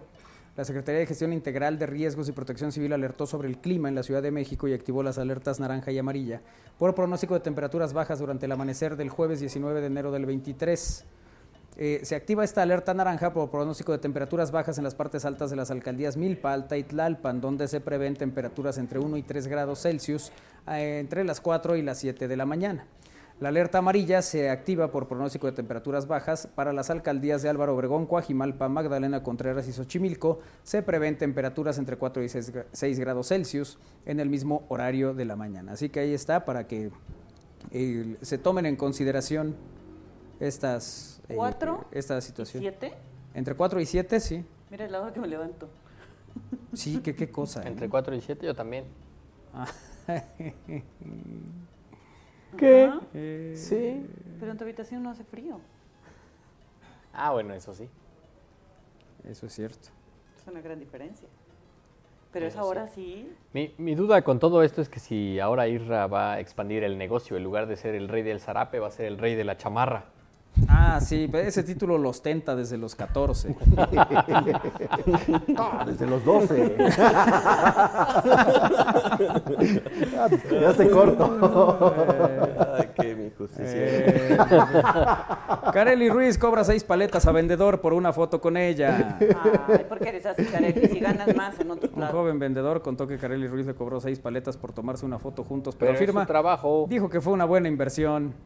Está bien, es su trabajo. La fama de la joven regiomontana se ha disparado en los últimos años y se ha colocado como una de las eh, mexicanas mejor pagadas en algunas plataformas. Y eh, bueno, pues eso, eso contó un paletero que el, pues tuvo posibilidad de una foto. ¿Tú, tú- paletas. cuántas paletas le hubieras dado, Isra? Ruiz. No, al paletero. O sea, tómate la foto con el paletero y cómprale seis. No, ya me quedé trabado. Como dijiste quedé trabado. Eso fue en Acapulco. Reacciona, pues. Eso, bien. Destrábalo, ¿no, Lalito? Ahí está, mira. Mira. Me cobró está. seis paletas. Ahí está el paletero para el- dar fe. ¿Y sí es, Kareli? Sí. ¿Sí? Pues ¿Qué yo la- a veces la- que la veo muy guapa y a veces que digo. Bueno, pues así pasa, depende del ángulo. A veces nosotros nos vemos muy guapos y a veces nos vemos Sí, nos vemos como los paleteros también. Pero como paleteros en bajada. Ay, bueno. Pues Ok. así la historia. ¿Algo más, Isra? ¿No? Por ¿No? ahora. Muchas gracias. Entonces voy yo. Sí. Eh, no, no, por ahora nada. Luego de que la NASA anunció el año pasado que intentaría explicar científicamente los avistamientos de ovnis, tal parece que estos fenómenos son cada vez más comunes. Tan solo en redes sociales eh, son cada vez más las fotos y videos que dan testimonio de estos objetos. Y es que recientemente salió a la luz una serie de fotografías en las que parece eh, fue captado un ovni durante el partido de fútbol de la Liga MX entre Bravos de Ciudad Juárez como local ante los Cholos de Tijuana. Las imágenes fueron compartidas en la cuenta de Twitter del equipo local donde es posible observar la cancha de fútbol y el atardecer, pero si se observa con atención a un costado del sol en la parte superior se observa una extraña sombra de lo que parece ser un objeto volador aplanado con la clásica forma de un ovni. Help Me Maussan, un aficionado, nos mandó esta fotografía eh, que tomó durante el partido, donde supuestamente se aprecia un ovni. Eso no es, publicó la cuenta de Twitter de eh, Bravos de Juárez. Incluso Jaime Maussan respondió a la publicación y aseguró que se observa muy interesante. Sin duda, estas imágenes se suman a los millones de evidencias que indican que al parecer no estamos solos en este vasto universo, como lo ha dicho muchas veces el doctor Mújica en este programa. Sí. Eso ha dicho, que no estamos solos, que hay mucha gente que nos ve. Ah, ok. y no tenemos la imagen para, para corroborar. ¿Sí? La nota. Ah, sí, no se las mandé, ¿verdad? Qué cosas tan curiosas. Ahí está, ahí está, mira. ¿En dónde hay que ver? A un lado del sol, ahí donde se ve un punto. Mira, ahí está. Ah, ya. Ese es el objeto volador no identificado. Órale. Porque veas, pues si es que ellos ahí están, dice Maussan. Solo hay que voltear al cielo. Mira, Nadie. Lalito hizo varios. Órale. Nada. Ahí están. Mira. Y ahí está muy claro. No hay más zoom. A ver, dice. A ver. No, bueno, dice Leonito. Bueno, pues ahí está esta, eh, esta imagen ¿no? que, que llamó la atención en redes sociales.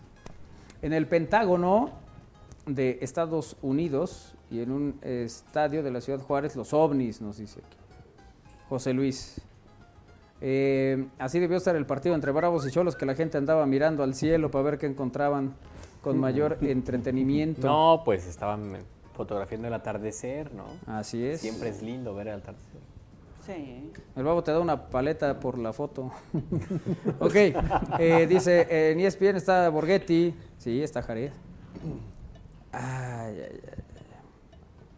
Y eh, nos dice aquí, hola amigos, dice otro mensaje. Hola. Fíjense eh, que cuando iba a la universidad también iban vestidos uno que otro compañero de forma extravagante, pero era su propia voluntad, no trabajaban en nada en particular, nos dice aquí. Un eh, mal que da hasta escalofríos cuando se te sube el muerto, dice Lica Riola. No, pero no te puedes ni mover. Así ¿Se os ha es. pasado alguna vez? A mí nunca. A mí Sí, a mí también. Sí, es muy feo. De Te quedas con un grito ahogado, ¿no? Claro, quieres gritar y nomás no. Y tú sientes que estás gritando y nomás Nadie nada. te escucha, ¿no? Sí, sí, sí, es cierto. El- el- gracias al MacGyver de Bosques de Amalucan que anda por aquí también. El MacGyver. El MacGyver. El- ok. Ahora, ahora te respondo. Y bueno, eh, algo más antes de... Bueno, les decía que hace, bueno, hace unos momentos que va a regresar el Walkman, porque Sony ha decidido que hay que ser un poco nostálgico. La empresa japonesa decidió revivir esos reproductores de música y, después de que lo hizo en el año 2012 con el NWZ Z100, ahora regresa con un nuevo equipo. Es el NWZX707, que es un reproductor que da la filosofía Signature Walkman de acuerdo a la empresa. Eh, se lanza esta versión mejorada, que no es propiamente de un teléfono, pues el equipo es ideal para aquellos melómanos y aficionados que solo quieren escuchar música sin las inter- interrupciones de un smartphone, de un teléfono inteligente. ¿Cómo es el nuevo Walkman de Sony? Se preguntarán. Bueno, físicamente el Walkman recuerda a los emblemáticos modelos de los 80s, pero con una réplica de pantalla digital. El equipo mide 12.7 centímetros y tiene una pantalla táctil de 5 pulgadas que da mayor visibilidad y operatividad porque se puede ver el nombre de la canción, una fotografía y adelantar el, el- la- eh, el tema musical. Si se preguntan cuánto puede, cuánto puede costar y cuándo llegará a México, llegará a México a mediados de año y tendrá un costo aproximadamente de 15 mil pesos. Sí, sistema operativo Android, ¿no? Y eso eh, pues será una nueva apuesta por esta, esta, esta marca japonesa Sony para que resurja un icono de los 80s, como Bueno. es el Walkman. Yo creo que Armando se lo podría comprar. Porque él sí es de tipo. Ahora, sí creo, no sé, que Sony no ha dejado de sacar reproductores de audio, ¿no? Solo que ahora lanza este que es como retro. Sí, Eh, sí, porque lo, lo, lo sumó a al- algunos otros eh, equipos y a los teléfonos, ¿no? Sí, en sí, su sí. momento, ¿no? Este, y le pusieron esa marca, ¿no? También Sony Walkman, pero no tuvieron el éxito esperado, que mucha gente se quedó con el modo de que, ah, pues quiero el de los 80s o algo que me asemeje a, a lo que era la- escuchar la música sin interrupciones. Lógicamente ya no era ni el cassette ni el CD, pero es ahora por esta, este modo digital. Pero ¿qué viene siendo? ¿Como un tipo iPod? Un, Sí, ¿no? como un Y- iPod. y nada o más sea, lo, traiga- que, lo que yo leí es que el sistema operativo que trae es Android, entonces tú puedes escuchar tu música, digamos, en Spotify, eh, solo que trae pues los controles y, y esto, o sea, como un iPod, pero de Sony. ¿No? Y la, ajá, como los trae es dándole alusión al Walkman, ¿no? De los, de los ujú. 80s. De los 80s. Ok. Sí, porque también el- el- los retros también están, que los, Los- audífonos estén eh, Eh, el de esa manera, ¿no? Porque ahora ya, ya ves que son inalámbricos y todo esto, ¿no? Pero, Ahí pensé que los ibas a pedir también con su, su aro. ah, sí, con su- como diadema, ¿no? Como diadema. Ándale. No, no, no. Sí, ahora el tema es que sí, o sea, sí está caro para solo ser un reproductor de audio. Sí, Porque, hoy en ahora, día, Claro, lo puedes escuchar en el mismo teléfono. claro, o sea, todo, ¿no? tienes tu teléfono. Sí, Pero, pero ¿crees que- ¿no crees que con, el, con la demanda también vaya Bajando. este, bajando de precio? no lo sé. O sea, creo que está pensado eh, a un segmento pues muy de, Nostalgia. de nostalgia y de gente que de verdad solo le gusta escuchar música. ¿no? O sea, Pues voy a hacer mis ahorritos. Pues de cualquier forma, por lo ¿Tú cual lo pues, no Isra? tus ahorritos. sí. Sí, sí, sí. Para mis camisas. Oye, la UNAM despide a asesora de tesis de la ministra Yasmín Esquivel. Quedó totalmente suspendidos la relación de trabajo de la profesora Rodríguez Ortiz con cualquier entidad académica de la Universidad Nacional, así como el pago de sus salarios, dice la universidad en un comunicado, eh, por haber incurrido en causas eh, graves de responsabilidad, así como en faltas eh, de probidad y honradez en el desempeño de sus labores como académica y directora de tesis profesionales, la Universidad Nacional Autónoma de México resolvió rescindir el contrato individual de trabajo de la profesora Marta Rodríguez Ortiz, asesora de tesis de la ministra Yasmín Esquivel.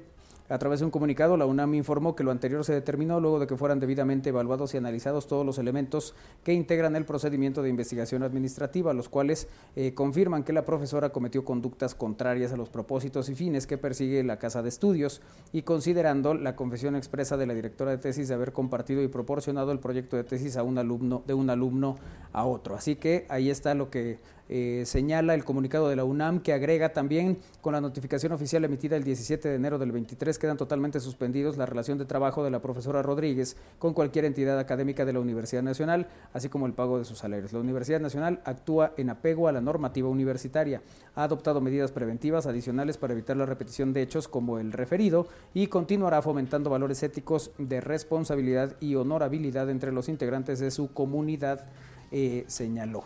Así que ahí está la, la información que tiene que ver, eh, pues sí, con este, con este tema. y voy a pelear, dice la asesora de la ministra, que buscará un amparo ante despido eh, de la UNAM. Pero bueno, pues ahí está la, la información que publica hoy el Universal. Mientras tanto, el aguacate mexicano ya está en búsqueda de eh, hacer un touchdown durante el Super Bowl 57 que será el próximo 11 de febrero. Es que México es un gran productor de, el- de aguacate y su, uno de los momentos más importantes es el Super Bowl. Exactamente, el próximo 12 de febrero, que será el Super Bowl en Arizona, seguramente en, en varias, en varios lugares, en varias casas de Estados Unidos, habrá guacamole. Y por eso eh, este- es digno de mencionar esta nota, porque México en esta ocasión busca romper su récord en el envío de aguacate hacia Estados Unidos y Michoacán, que es el primer estado que ya envió las primeras 64.100 toneladas de ese fruto. El objetivo es exportar más de 130 mil toneladas de esta temporada en los partidos de la NFL que concluyen con el Super Bowl del próximo 11 de febrero. O sea, no solamente es el, el partido del Super Domingo, sino también en esta etapa que vienen, le restan, que son los partidos divisionales de este fin de semana, más las finales de conferencia. Y el aguacate mexicano, como dice Manuel, es líder de la producción y exportación a nivel mundial con 1.6 millones de toneladas y México realiza exportaciones de aguacate a 34 países.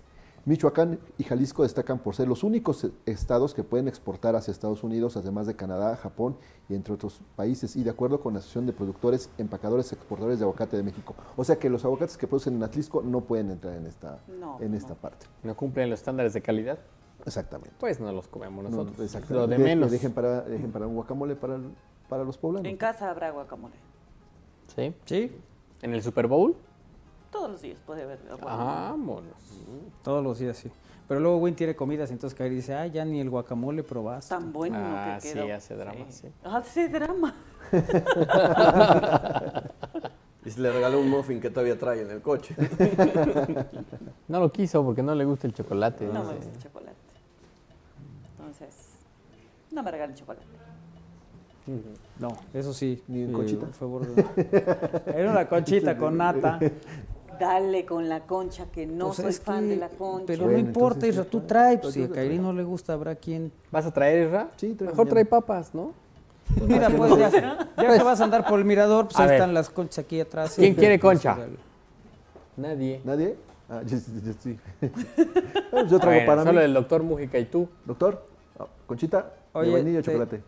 Ah, yo oí conchas, de las que vendes, pensé que concha.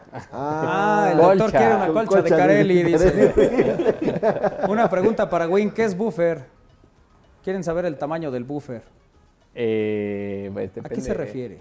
Depende la, la aplicación. Por ejemplo, cuando estamos transmitiendo En este caso, este bonito lo programa, que estás viendo. hay un tamaño del buffer, que es la cantidad de datos que se almacena antes de que el usuario pueda reproducir este video. Ujú.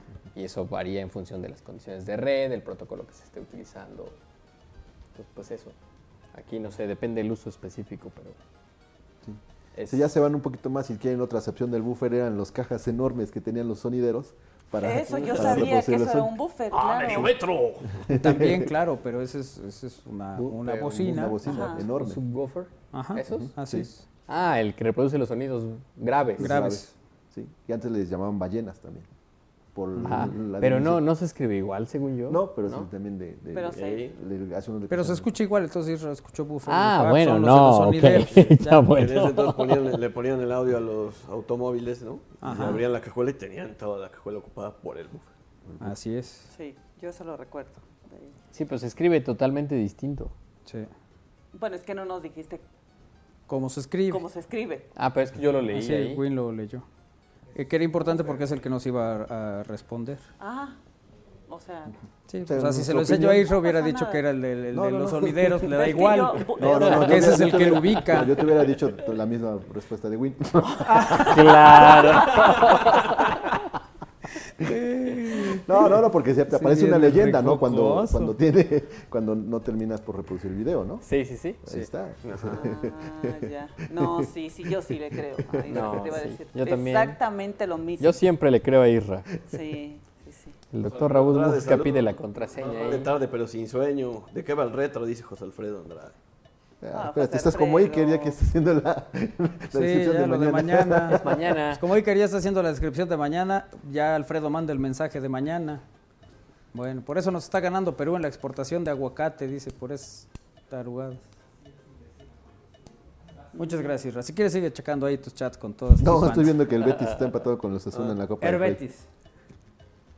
¿El Betis está empatando? Sí, 2-2 y eh, van a penales. Estás checando la clave del aguacate Haas, ¿no? Sí. Para ver si mañana. Oye, Ranovi, que hoy había actividad futbolera, pues no, no pude invertir. Eh, hubo actividad de la FA Cup del Liverpool. Bueno, eso fue ayer con el Wolverhampton. Hoy jugó el Manchester City y el Betis que se No, no, y el domingo también jugó. Ah, pues también. Y el lunes jugó el León. Ah, bueno. Pero el no, yo decía hoy, no supe hoy. Ok, mañana eh, te voy a mandar la Ojo agenda. que hoy. No, te voy a mandar mañana la agenda para que también a las- al mediodía a las 10 de la mañana. Izquierda, derecha. Entre el mediodía, no, ¿cómo dijiste? Entre En la, la mañana, mañana, a eso del mediodía. Estés listo para tus apuestas en línea. ¿Cuándo es 20 de enero? El próximo viernes. Ah, no, pues no hay nada en la Liga MX hasta el viernes que juegan Santos contra Mazatlán contra Santos, eh, Tijuana Tigres y el sábado América Puebla, Monterrey San Luis, Guadalajara, Toluca. Chivas Toluca, Necaxa Cruz Azul y ya el domingo Pumas León, Querétaro Atlas, Pachuca Juárez y así la historia, ahí luego les paso el calendario. pausa, Vámonos a pausa, regresamos ya con el doctor Mújica.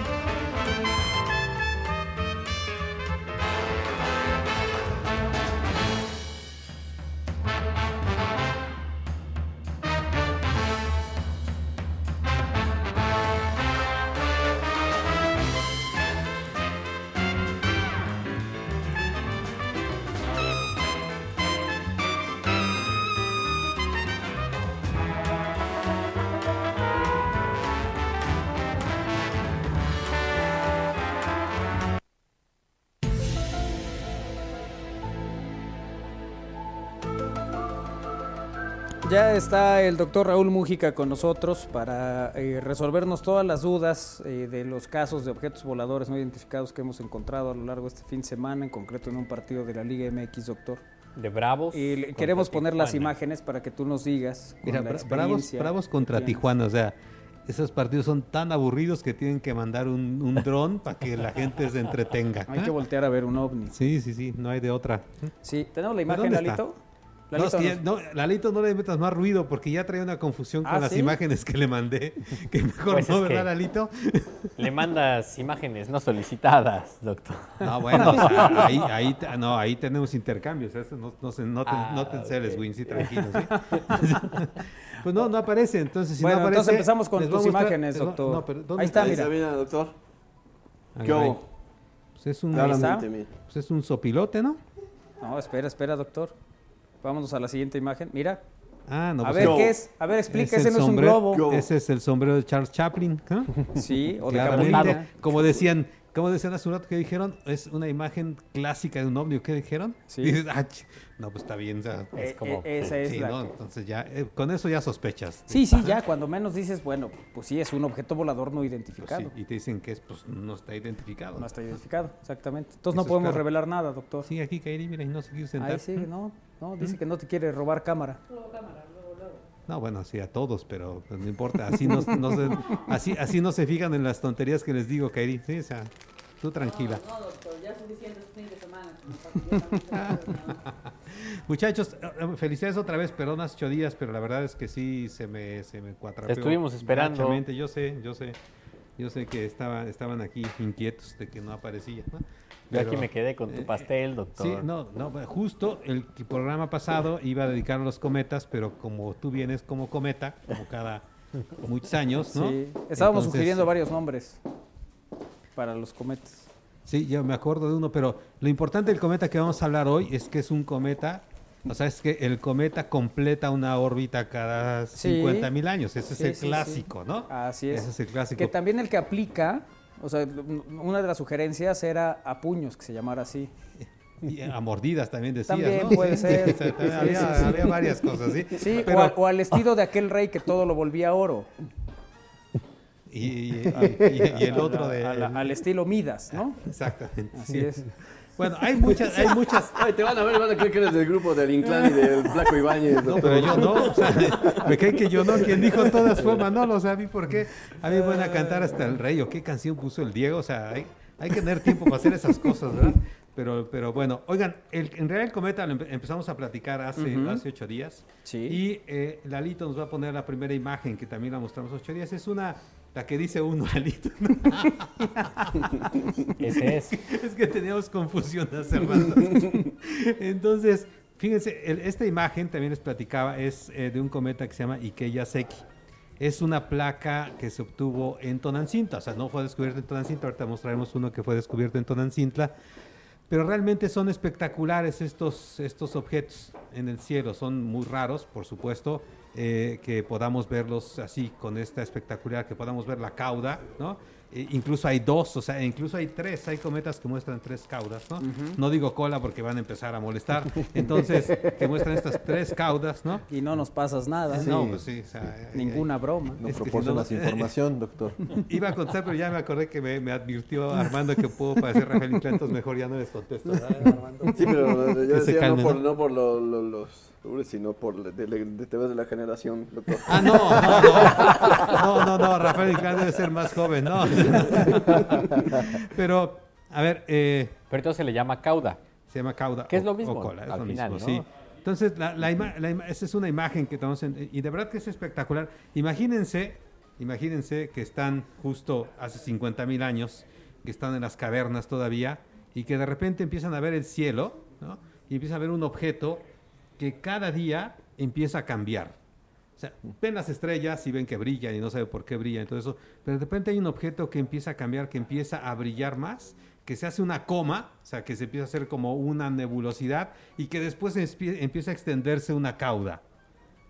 ¿Se imaginan lo que pensaban? No solamente no. los neandertales, sino en general, incluso en la Edad Media. Que era el es- fin del mundo. Bueno, los, por, por los lo menos, aztecas, ¿no? ¿no? Los Claro, mexicas, por lo ¿no? menos, ¿no? O sea, y además es amenazante, o sea, porque es así como, como impactante porque parecería como un proyectil, que es justo lo que genera en parte esta cauda, la cauda de, de- de polvo, ¿no? que va desprendiéndose del núcleo.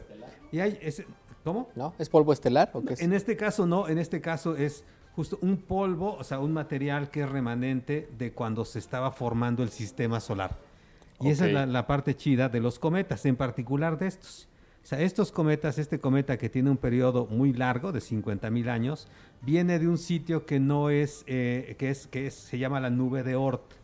Es una cosa así gigantesca que rodea todo el sistema solar y de ahí vienen algunos cometas. Hay otros cometas que vienen del cinturón de Kuiper. Nada más que ya nos brincamos todas las imágenes. Pobre Lalito va, va a estar aquí, no se va a saber cuál. Ya no es. sabe Pero cuál creo es. que es como las 5 o las 6, Lalito. Ya no me acuerdo cuál es. Pero ahí pusimos unas imágenes justo de una representación, por supuesto, de... No, ese no, Lalito. No, Eso es de lo que ya hablamos. Eh, la 8, la 8 ya la encontré aquí. La 8, Lalito. Va, tú síguele, ahorita regresamos a esas. poco Total, a o sea, poco, ¿no? ¿Mm? Total, puedo apelar a, a la edad que me asignó Armando. Pero sí lo no bronca, ¿sí? eh, eh, el, el hecho de que estas. Ahí está la eh, nube de Oort. Ahí está, por ejemplo, en el- los que están en estamosalaire.com, ahí pueden ver, hay una representación de la nube de Oort. Por supuesto, no, no tenemos una imagen así, sino que se hace conteo, o sea, es un estimado del conteo. Y hay otro, otro espacio, otra zona en el sistema solar de donde provienen algunos cometas también, que se llama el cinturón de Kuiper. Eso está más cerca, está por ahí, por los límites del sistema solar, de los planetas conocidos, hay Neptuno y Plutón, ¿no? Y por ahí hay un montón también de planetas enanos y hay un montón de, de- material y de ahí se pueden desprender, algunos cometas. Pero esto es más cerca. Los que vienen del cinturón de Kuiper vienen, o sea, son remanentes de cuando se formó el sistema solar. Entonces es muy importante estudiarlos. Incluso ha habido misiones espaciales que van y pasan, ya sea por la, por la cauda del cometa y, y colectan este Sí, material ajá. y otros van y se posan, ¿sí? Acuérdense, apenas fue- fueron a, a un, a un cometa, el, el Churyumov eh, eh, Gerasimenko creo que se llamaba, fue, se posó y, y, bueno, nos falló por ahí tomar algunas muestras, pero se tomaron muestras. Es importante saber qué estaba sucediendo cuando se formó el sistema solar. Pero antes de todo eso, ahora sí la imagen 2, Lalito. Que no sabe cuál es. La, dice. la dos, fíjese, es de- desde este es como de la Edad Media, esta representación se llama el tapiz de Bayeux y arriba, eh, arriba a la derecha, los que también estamos a leer.com, eso que parecería como un ovni, arriba ¿Cuál- a la derecha, derecha? en la imagen, Ah, en el monitor, ¿sí? su otra derecha, Lalito, ¿sí? Entonces ahí arriba a la derecha pueden ver que hay, ya vieron, parece hasta como un, un cohete, ¿no? Armando, parece como los que están en el libro que me enseñaste de tu sobrino. ¿Sí? Tiene ahí una Sí. cosa extraña. Bueno, ese es un cometa, la representación de un cometa. ¿Y el que está a un lado es el Sol? El que, no, ese, ese No, es, la parte ese es el núcleo del Ah, cometa. ok. ¿sí? Y luego está la cauda. Viene toda la cauda, pero la representaron así.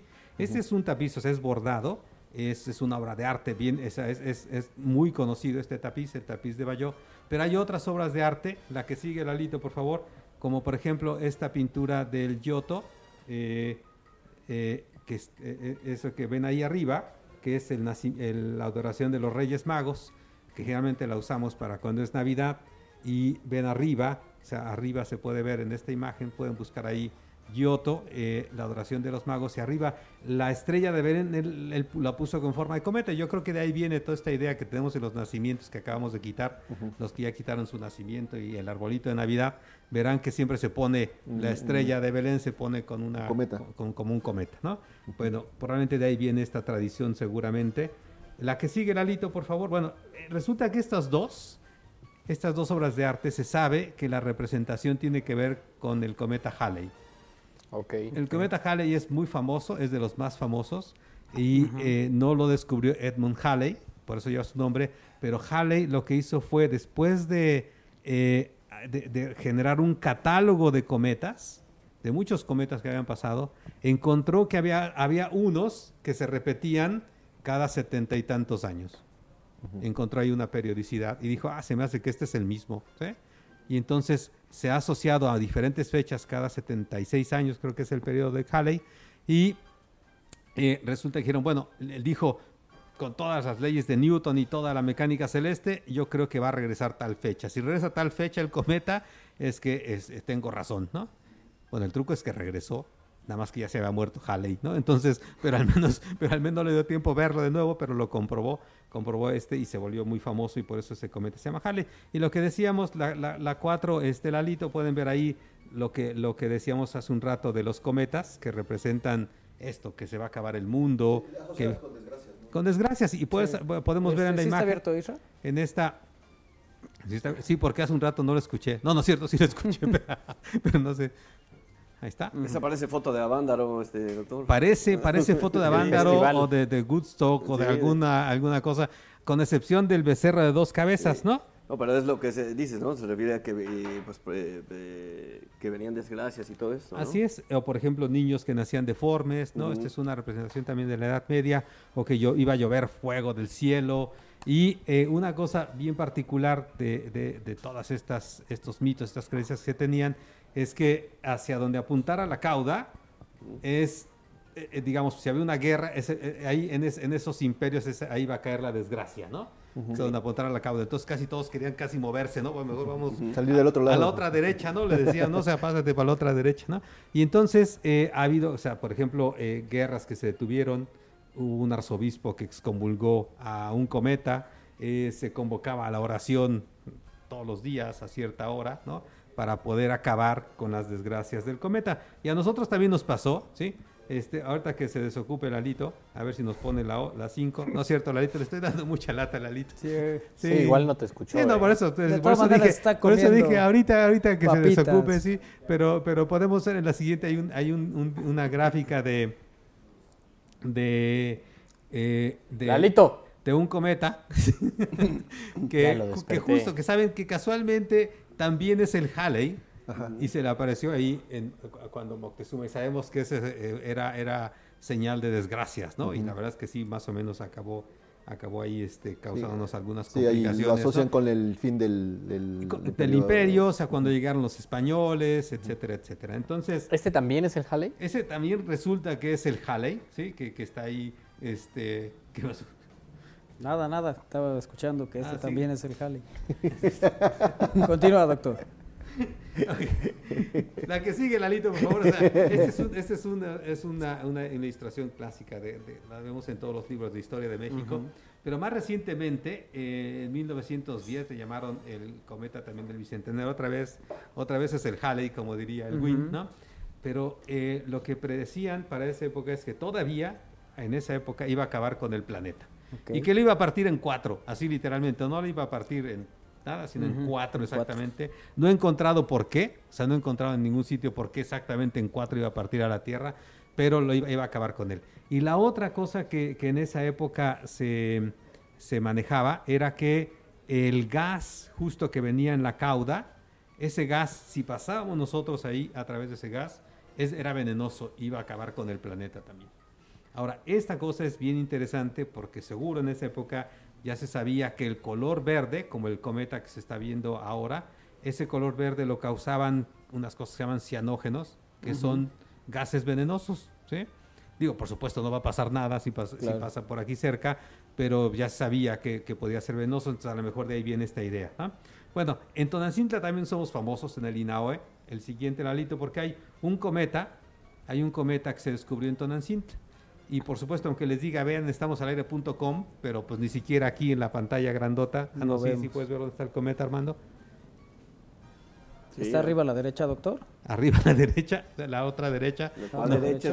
Sí, ¿cuál es la derecha? De hecho, está pasando en- ahí en la pantalla morada. Mira, ahí se ve. Sí. Ah, exactamente, sí. Eh, aunque esos son como, esos son meteoros, sí. la vi en 3D, ¿no? Sí, O sea, sí, siempre- sí. no, ahí se ve una manchita borrosa. En el centro, ¿no? La- exactamente, Ah, casi al el centro, ¿sí? Entonces, ese La manchita cometa- más grande que hay. La manchita más grande que hay, exactamente. Ese cometa se, come- se llama el cometa Aro Chavira y se descubrió aquí en Tonantzintla. Ujú.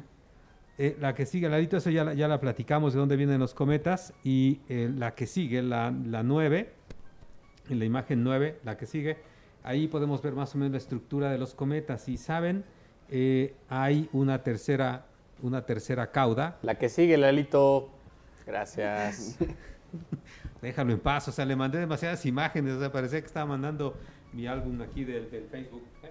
Entonces, ahí se pueden ver, o sea, eh, generalmente tienen tres caudas, hay una que es de polvo, que esa viene con la, en la trayectoria del cometa, pero hay otra que se llama la, la cola de iones, que se alinea con el viento. Eh, Sí, sí, sí, sí, dice, no sé, claro. sí. Estoy- estoy de Sí, acuerdo sí, me, estaba, me estabas dando la razón. Continúa, este, por favor. Me estabas dando la razón, ¿no? Sí. Sí, Entonces, sí. Esa se cola de la sección, esa- vamos a darle otros 10 minutos, por favor. esa cola de, de- esa cola de iones, sí, este, eh, se alinea con el viento solar. El sol está eh, lanzando estas partículas cargadas y entonces eh, hay otro material que se alinea. Por eso, eh, aunque el cometa esté en cualquier posición alrededor del sol, siempre esta cauda va a apuntar en dirección contraria mientras que la otra se alinea con la trayectoria del cometa. ¿no? Y hay una tercera que es una cola de sodio, que esa, es- esa es- esa no la presentan todos, todos los cometas. ¿no?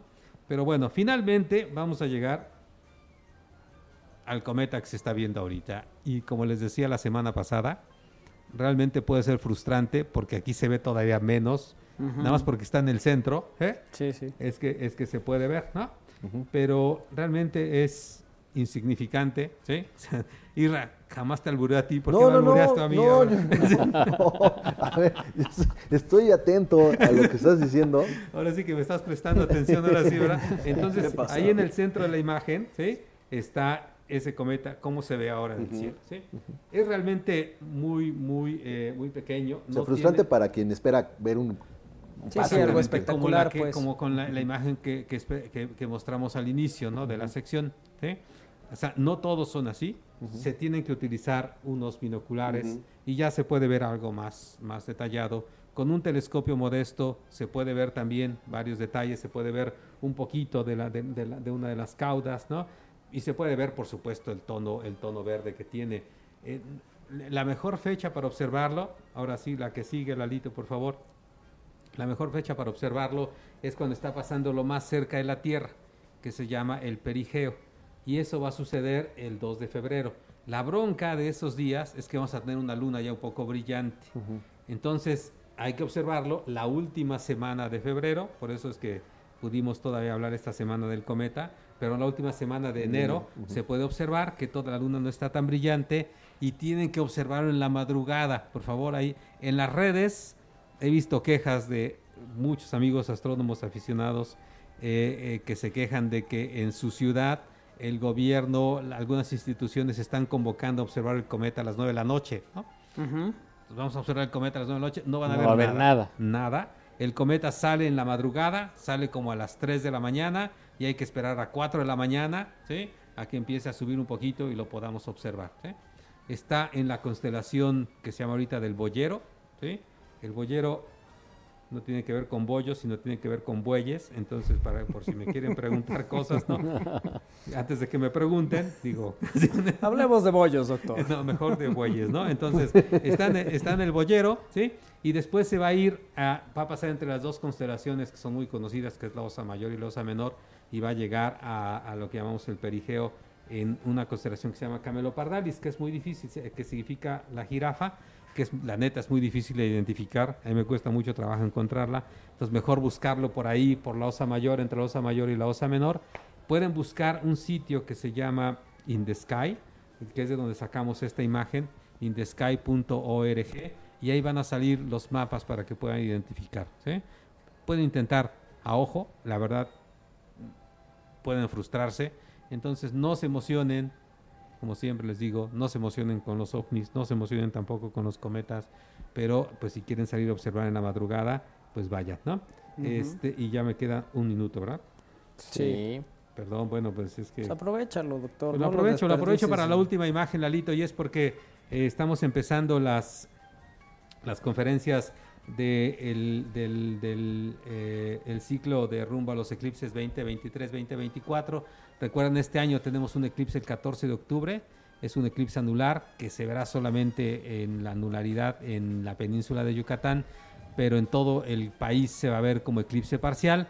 Y tenemos a un invitado que se llama Alejandro Ahumada Rodríguez. Él es un historiador que trabaja en la comarca lagunera y que está trabajando con un eclipse que yo no conocía, que es de hace casi un siglo, el eclipse del 10 de septiembre de 1923, que llegaron muchas expediciones a la comarca lagunera, ¿saben? Y ahí hay una foto, la foto que está en el cartel es una foto histórica de, esas, de esa época, y pues él nos va a platicar porque ya está preparándose para, para recibir en el 2024 a un montón de gente ahí en la zona de la comarca lagunera, que es uno de los mejores sitios para ver el eclipse total del 8 de abril del, 20, del 2024. ¿Ok? Entonces, listo, muchachos. Acá había Bueno. tiempo, sí, ¿verdad? Sí, doctor. Sí, fíjate, qué cosa tan rara, ¿sí? Nada más es chiste no dejarlos hablar y ya. Acaparar Y da todo. tiempo, sí, exactamente, no, es cierto. Oye, sí. do- doctor Diego. Juárez dice, hola doctor, ¿usted cree en los ovnis?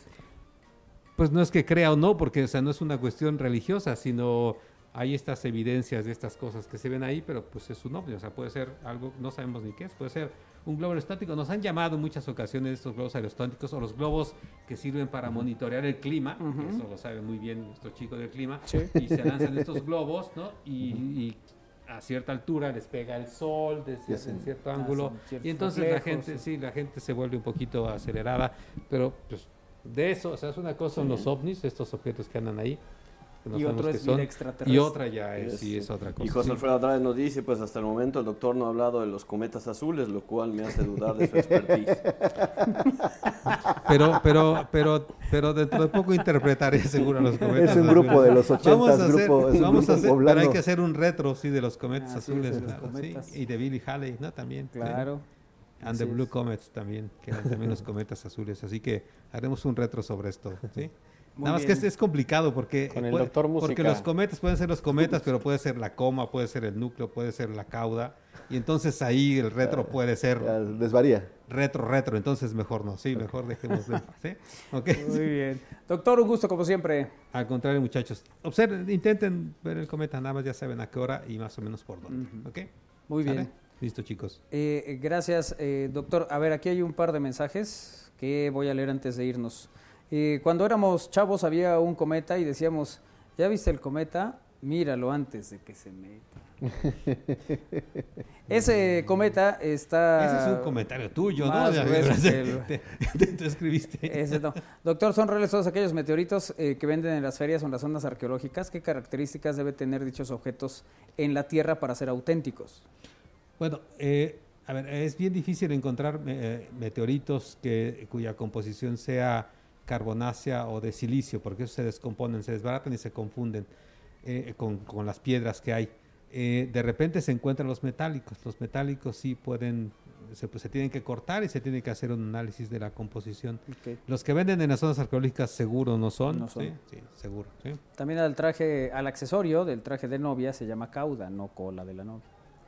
Nos dicen Ah. aquí. Eh, Bueno. eh, digo, para que vean. Vámonos, gracias Néstor Vázquez en los controles. A nombre de todo el equipo, mañana, en- eh, muchas gracias. Mañana en punto de las 3, aquí los esperamos en el retro de Al Aire. Pásenla bien, buena tarde, adiós.